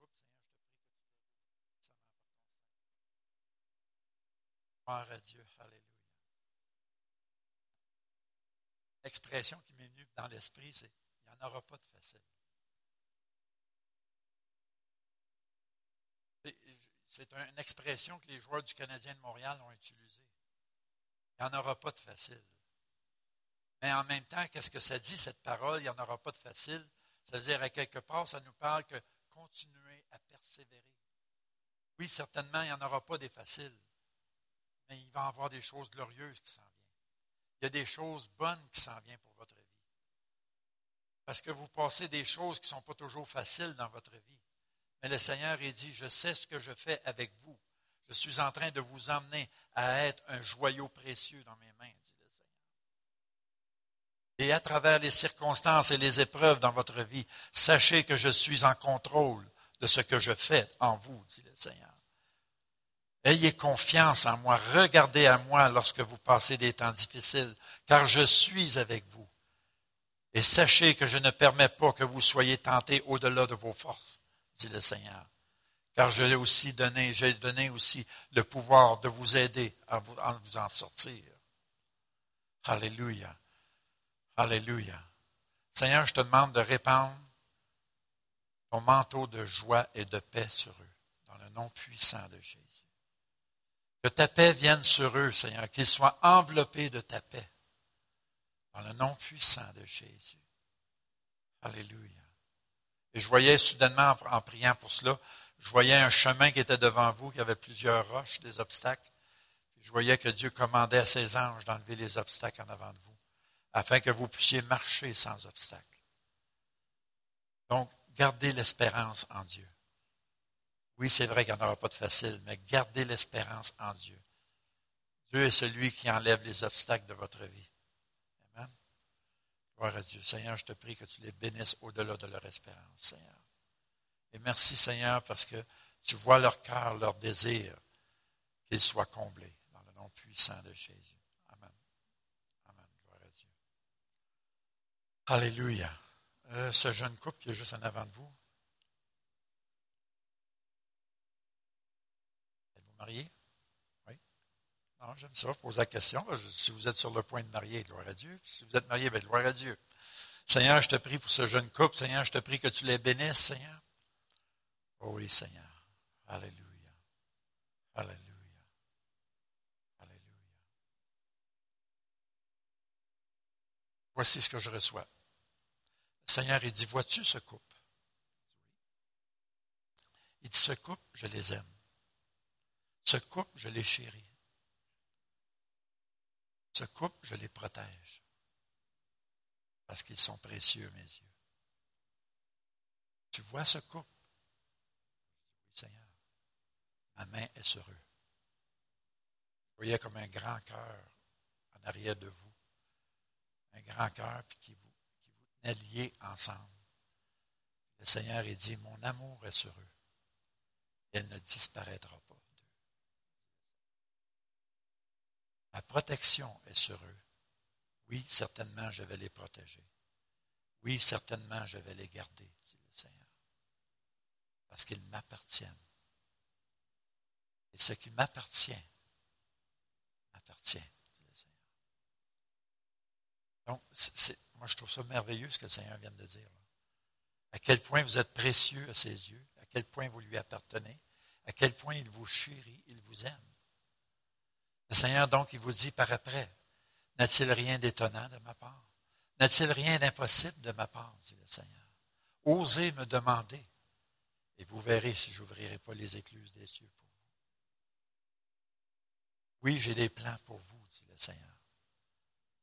Oui, mes regards sont sur vous, et oui, je vais vous emmener là où je veux, dit le Seigneur. Soyez confiants, marchez en moi, dit le Seigneur. j'ouvrirai chemin devant vous. Seigneur, que ta bénédiction soit sur eux. Gloire à Dieu. Merci Seigneur Jésus. Alléluia. Wow. Moi, savez-vous ce que j'aime de ce ministère-là? C'est que je ressens le cœur de Dieu. Et ça, c'est tellement merveilleux. Je ressens les émotions de Dieu quand je fais ce ministère. wow, Seigneur. Dire tu ressens ces mêmes émotions-là même pour moi. Alléluia. Alléluia. Oui, la jeune fille qui me regarde là. Oui, toi, lève-toi. Seigneur, je veux te prier pour cette jeune fille. Malheureusement, j'aurais peut-être fallu demander les noms à chacun, probablement.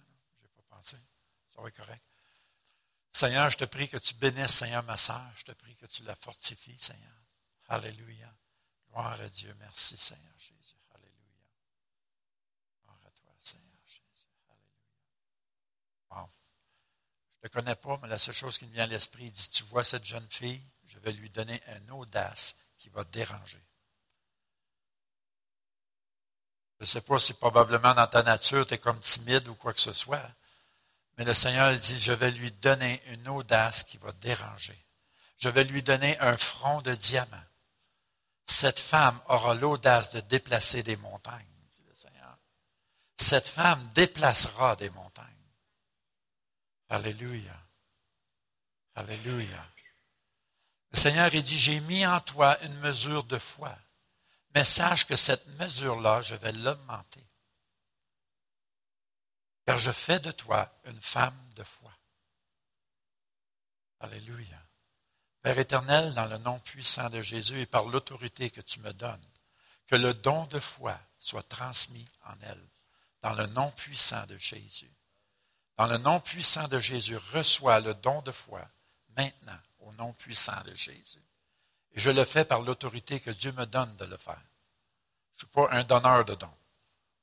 Bien important de, bien le spécifier. Pasteur, vous me corrigez s'il y a quelque chose. Oui. J'ai pas peur de, je peux me tromper, mais je sais que Dieu m'a donné cette autorité de transmettre les dons spirituels à des personnes que lorsqu'ils me le montrent. Amen. Je ne le fais pas par plaisir, dire venez tout en avant, je vais vous donner des dons. Non, ça ne marche pas comme ça. J'obéis au Saint-Esprit. Et le Saint-Esprit me dit, transmets le don de foi dans cette femme. Et ce don de foi-là, c'est ce qui va t'emmener à avoir de l'audace, et avoir un front de diamant, et qui va déranger et déplacer des montagnes. Ça devrait t'encourager. Amen. Gloire à Dieu. Seigneur, je te prie que tu la bénisses au-delà de ses espérances aussi pour tous ses besoins personnels, dans le nom puissant de Jésus. Amen. Amen. Gloire à Dieu. Merci, Seigneur. Mon frère, c'est avec la chemise rouge, le manteau noir? Oui, toi, lève-toi. Père, je te prier pour mon frère. Je te prie que tu le bénisses aussi, que tu le touches, que tu le rencontres au-delà de ses espérances, Seigneur. Alléluia. Oh, Santa Chanti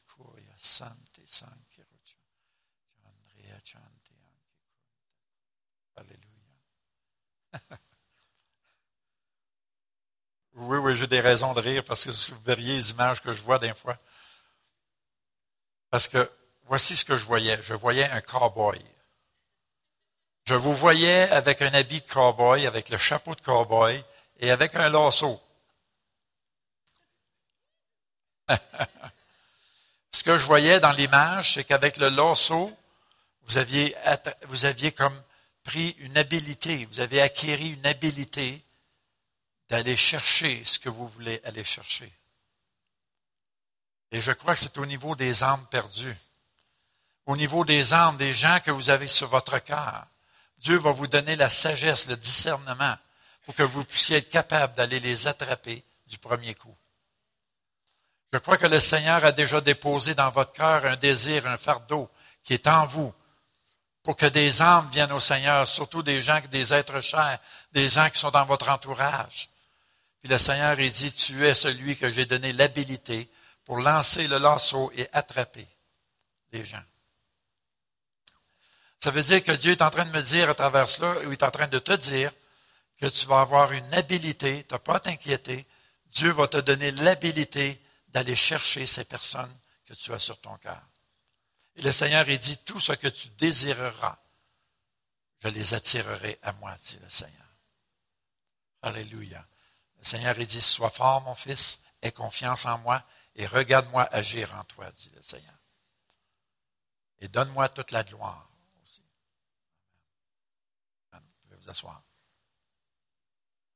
Alléluia. OK, je suis dans mes temps, je suis encore bon. Correct. Le couple complètement en arrière, le, t-shirt bleu, la dame, si vous voulez bien vous lever.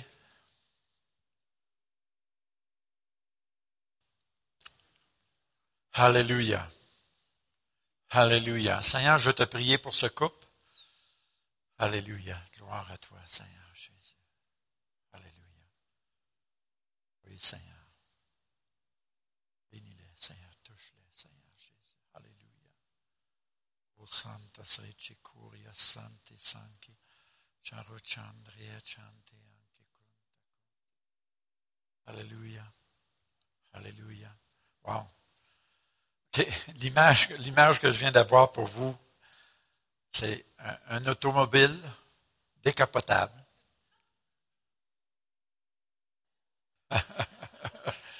rouge, je la vois rouge. Puis vous embarquez dans l'automobile, là vous partez sur la route, vous partez comme à l'inconnu. Mais lorsque vous partez à l'inconnu, il y a des endroits où le Seigneur vous fait signe d'arrêter. Et lorsque le Seigneur vous fait signe d'arrêter, vous débarquez de l'automobile. Et là, le Seigneur vous dirige à aller à des endroits spécifiques pour témoigner son nom. L'automobile, pour moi, représente un ministère. C'est un moyen de transport. Et tout ce qui est moyen de transport dans le prophétique représente un ministère ou une responsabilité. Et lorsque j'ai vu, c'est une automobile décapotable. Ça veut dire que vous allez aussi avoir une grande liberté dans ce ministère, une grande liberté d'exercer ce ministère-là. Et Dieu va vous conduire à différents endroits. Et vous allez comme partir, c'est comme si vous allez partir en vacances, mais ce ne sera pas des vacances. Ça va être des rendez-vous divins que Dieu va avoir planifiés pour vous. Ce que vous, vous allez penser que c'est des vacances, vont devenir des rendez-vous divins.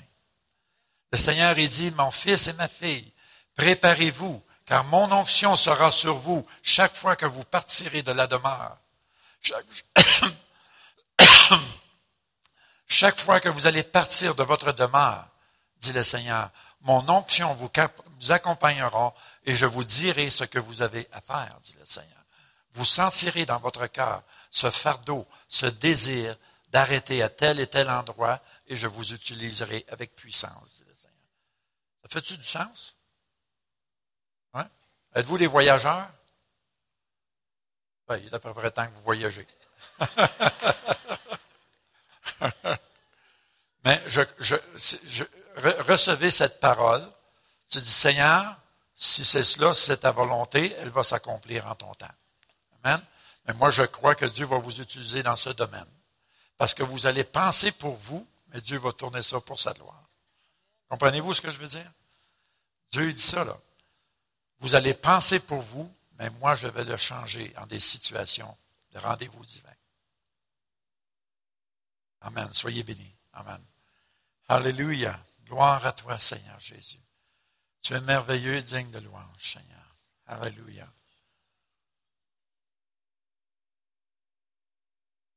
Ah, tu ne me regardais pas, là. Tu jouais après, jouais tes bonbons, là. Hein? Pardon? Ah oui, ah, OK. ah, OK, OK. OK. Tu es tout excusé, c'est correct. Seigneur, je veux te prier pour ce couple. Je te prie que tu les bénisses, Seigneur. Oh, gloire à toi, Seigneur Jésus. Alléluia. Alléluia. Gloire à toi, Seigneur Jésus. Alléluia, Jésus. Santa sei Santi. Santi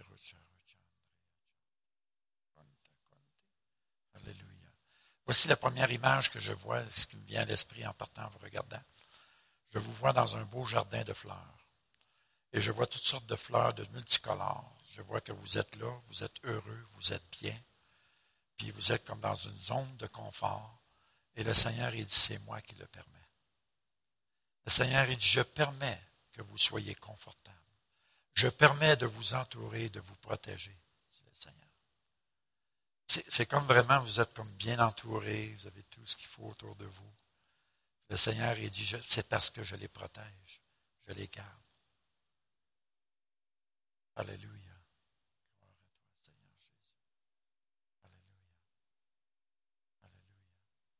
Vous savez que le Seigneur a toujours une raison pourquoi il fait cela. Il a toujours une raison quand il veut protéger quelqu'un. C'est parce qu'il sait que l'ennemi va s'asseyer. Et le Seigneur, il dit, je prends plaisir en ce jeune couple. Et mon désir, c'est de les protéger contre l'adversité. Mon désir, c'est de les protéger contre toute opposition. Je vois que même à travers la protection de Dieu que vous avez, Dieu est en train de vous former, de vous emmener lorsqu'il veut. Le Seigneur, il dit, je prends plaisir à vous garder, à vous protéger. Oh wow. Le Seigneur, il dit, je me délecte de vous regarder. Wow, c'est beau ça. Seigneur, tu ne peux pas me dire ça, moi?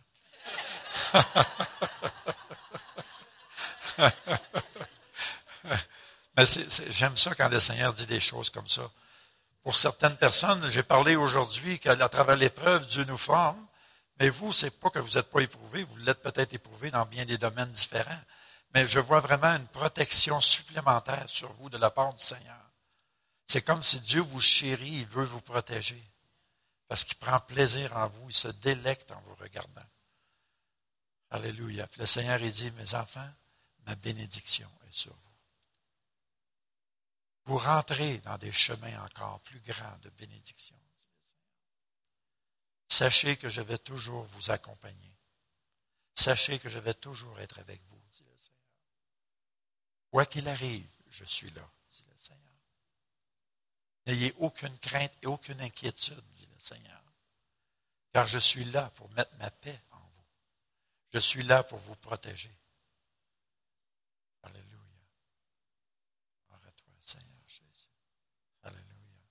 le Seigneur a dit, j'ai un temps pour toutes choses.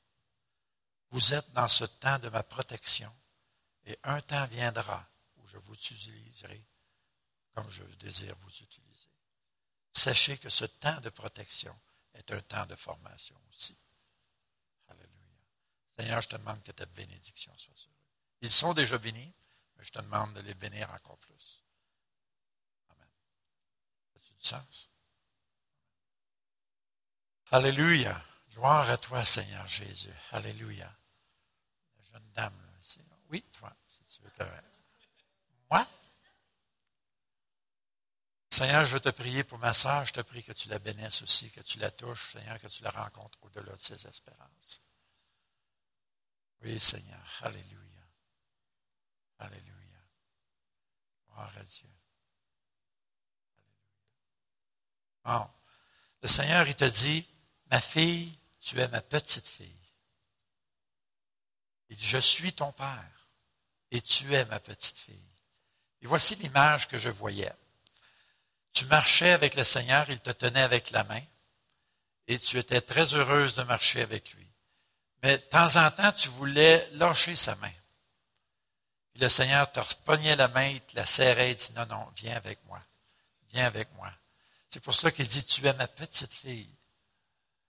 Autrement dit, Dieu est en train de te dire qu'il prend soin de toi. Il veut te protéger de l'adversité. Donc, c'est pour cela quand le Seigneur est dit, tu es ma petite fille et je te tiens par la main. Et souvent, ça peut arriver que tu fais face à des situations, puis tu sens que l'Esprit de Dieu te dit, eh, non, non, non, marche avec moi. Hein, sûrement, tu ressens ces choses-là ou tu vis des expériences comme cela. C'est pour cela que le Seigneur est dit, tu es ma petite fille, puis je veux te garder. Tu es ma petite fille et tu dois rester près de moi, dit le Seigneur, car je suis ton papa. Et je suis le papa qui n'abandonne pas et qui ne délaisse pas. Je suis le papa qui peut, tu peux te confier, que tu peux te fier, dit le Seigneur. Alléluia. Alléluia. Je vois vraiment le mot adoption. Je vois vraiment le mot adoption. Il y a une grande différence. J'ai un message que je prêche là-dessus, mais je ne le ferai pas là. Mais vraiment le mot adoption, il y a une emphase là-dessus. Autrement dit, tu es adopté, dit le Seigneur. Tu m'appartiens. Tu n'es pas emprunté, tu m'appartiens. J'ai payé le prix pour avoir, t'avoir. J'ai payé le prix pour t'adopter, dit le Seigneur. Sache que je t'ai adopté et tu m'appartiens. Et parce que tu m'appartiens, je dois veiller sur toi, dit le Seigneur. Aie confiance en moi. Et oui, je vais t'emmener à bon port, dit le Seigneur. Alléluia. Sois béni. Amen. Gloire à Dieu. Wow, j'aime ça.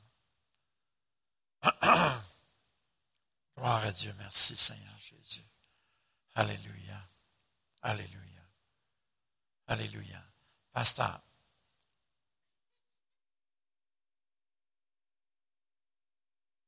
Pendant la louange même, j'ai reçu quelque chose pour vous. Ce que j'ai reçu pour vous, vous et votre épouse. Le Seigneur me montrait tantôt quand j'étais assis, tu vois mon serviteur, ma servante, il se donne entièrement pour moi. Il se dévoue entièrement pour moi. Il dit, tu vois mon serviteur et ma servante, ils n'ont pas peur de payer le prix pour me servir. Le Seigneur il dit, sache mon fils, que ceux qui vont t'honorer vont m'honorer, mais ceux qui te déshonorent me déshonorent. Sache que ma main est sur toi, mon. Et parce que je vois le labeur de que tu fais pour moi, dit le Seigneur, je viens vers toi avec une grande rémunération, dit le Seigneur. Aie confiance, car je vais agir avec puissance. Aie confiance, car je vais ouvrir les écluses des cieux et je vais emmener ma bénédiction financière dans ta propre vie et dans le ministère auquel tu es appelé, dit le Seigneur. Sache que je note tout et je vois tout, dit le Seigneur. Le Seigneur dit, c'est bien, fidèle serviteur. Tu fais ma joie. Tu fais ma joie, dit le Seigneur. Mais ce que j'ai remarqué, écoutez bien pour vous, quand le Seigneur a dit, ceux qui t'honorent m'honorent, ceux qui te déshonorent me déshonorent. Te déshonorent, me déshonorent. Est-ce que vous avez bien compris? Donc, il est de votre intérêt d'honorer votre pasteur si vous voulez que Dieu vous honore. Si vous n'êtes pas capable de dire Amen, vous pouvez dire Ouch. Hein? Mais sachez ce que Dieu voit ce que votre, votre pasteur fait ici dans l'Église. Et moi, le Saint-Esprit m'a montré que c'est un homme qui est très fervent, que c'est un homme qui se dévoue entièrement, que c'est un homme qui n'a pas peur de payer le sacrifice. Donc, à quelque part, vous avez une responsabilité de l'honorer, de le respecter et de l'encourager, de le soutenir par la prière et l'intercession et par votre aide et votre, besoin, votre disponibilité dans l'Église aussi. Le pasteur ne peut pas tout faire lui tout seul. Mais ensemble, vous pouvez renverser des forteresses. Ensemble, vous pouvez gagner la ville. Et je connais, je sens le cœur de votre pasteur en ce moment. Son cœur brûle pour cette ville. Pourtant, il aurait toutes les raisons de dire, je vais monter à me retourner en France, c'est mon chez nous en France. Non, il a choisi d'obéir à Dieu et d'être ici. Il a choisi d'obéir à Dieu. Et je peux vous dire une chose, je fais affaire avec beaucoup de pasteurs et je ressens son cœur actuellement. Vous êtes choyés, bien-aimés. Vous êtes choyés avec le pasteur que vous avez.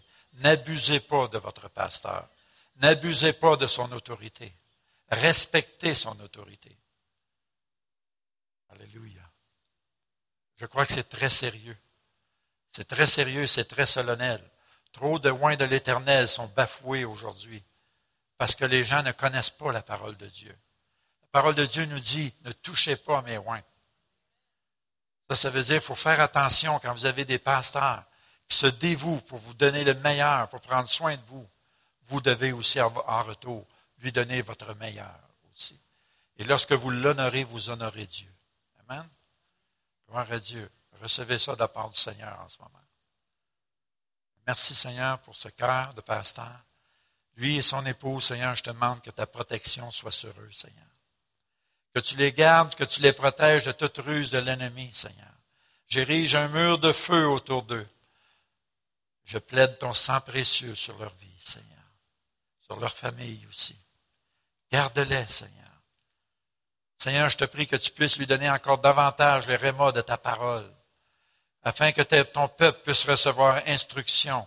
Et donne à ton peuple, Seigneur, l'intelligence et la sensibilité d'être à l'écoute de ce que tu dis à travers ton serviteur. Seigneur, rends ce peuple obéissant. Alors, je ne sais pas pourquoi je dis ça en ce moment. Le Saint-Esprit me pousse de dire, rends ce peuple obéissant. Alléluia. Vous voulez voir la bénédiction de Dieu? Vous voulez voir Dieu agir dans vos vies? L'obéissance vaut mieux que tout autre sacrifice.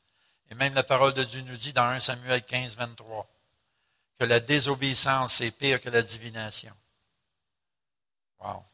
Ça veut dire vous êtes dans le domaine occulte quand vous désobéissez. Et le domaine occulte, ce n'est pas de Dieu. Amen. C'est drôle. J'ai donné une parole, mais en même temps, Dieu voulait que je parle au peuple. Amen. Gloire à Dieu. Et moi, je veux que sachiez que je vous honore. J'honore ce que vous faites pour le royaume de Dieu. Amen. Parce que je sens, le, Seigneur me fait sentir votre cœur. Vous avez un cœur sincère devant Dieu. Amen. Gloire à Dieu. Soyez bénis. Amen. Gloire à Dieu. Alléluia. Alléluia. Alléluia, Jésus. Alléluia. Alléluia. Une parole que je reçois du Seigneur en ce moment, il vous dit à tous, préparez-vous à ma rencontre. Préparez-vous à ma visitation, dit le Seigneur, car j'ai choisi de vous visiter. J'ai choisi de venir vous visiter. J'ai choisi votre ville, dit le Seigneur, pour emmener mon réveil. J'ai choisi votre ville, dit le Seigneur, et vous verrez ma gloire se manifester dans votre ville, dit le Seigneur. Préparez-vous à ma venue, dit le Seigneur. Puis le Seigneur ne parle pas seulement de la venue à la fin des temps, mais il parle de sa venue, sa visitation par la puissance de son Saint-Esprit. Le Seigneur, il dit, mes enfants, préparez-vous à me recevoir. Alléluia. Si vous recevriez le président des États-Unis ou quoi que ce soit, vous seriez tous sur votre 36, comme on dit, vous seriez prêts à le recevoir et à bien l'accueillir.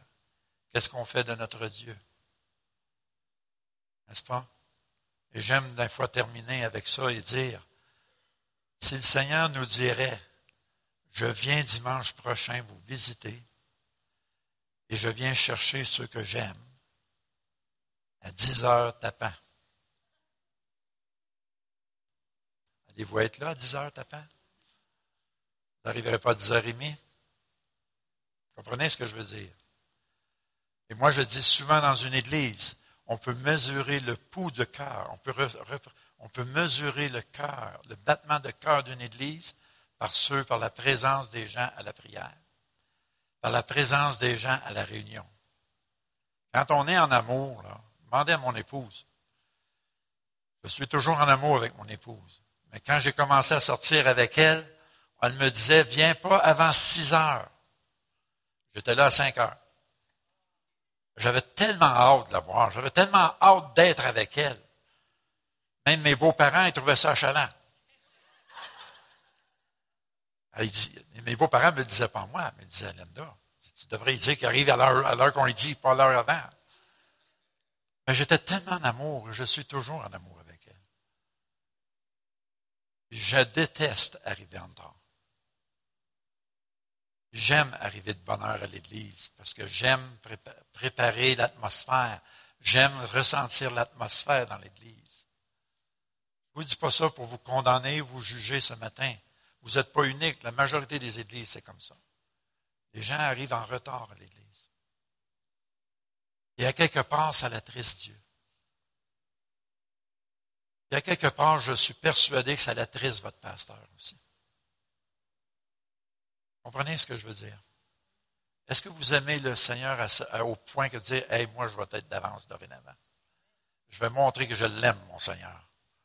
On peut mesurer le degré d'amour que vous avez pour le Seigneur par votre présence, par votre présence dans les réunions et les engagements dans l'Église.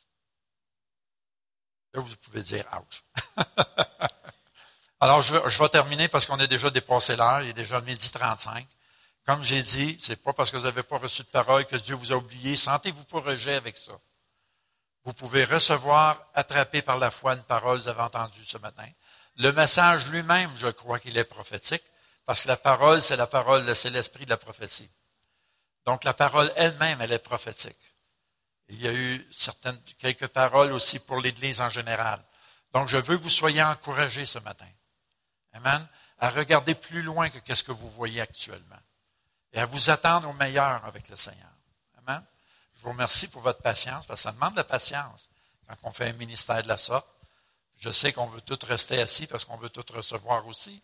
Mais en même temps, je suis persuadé que dans les prochains jours, je même je proclame dans la vie de chaque personne ici, que dans les prochains jours qui suivent, que vous ayez des visions, des songes, des révélations de la part du Seigneur.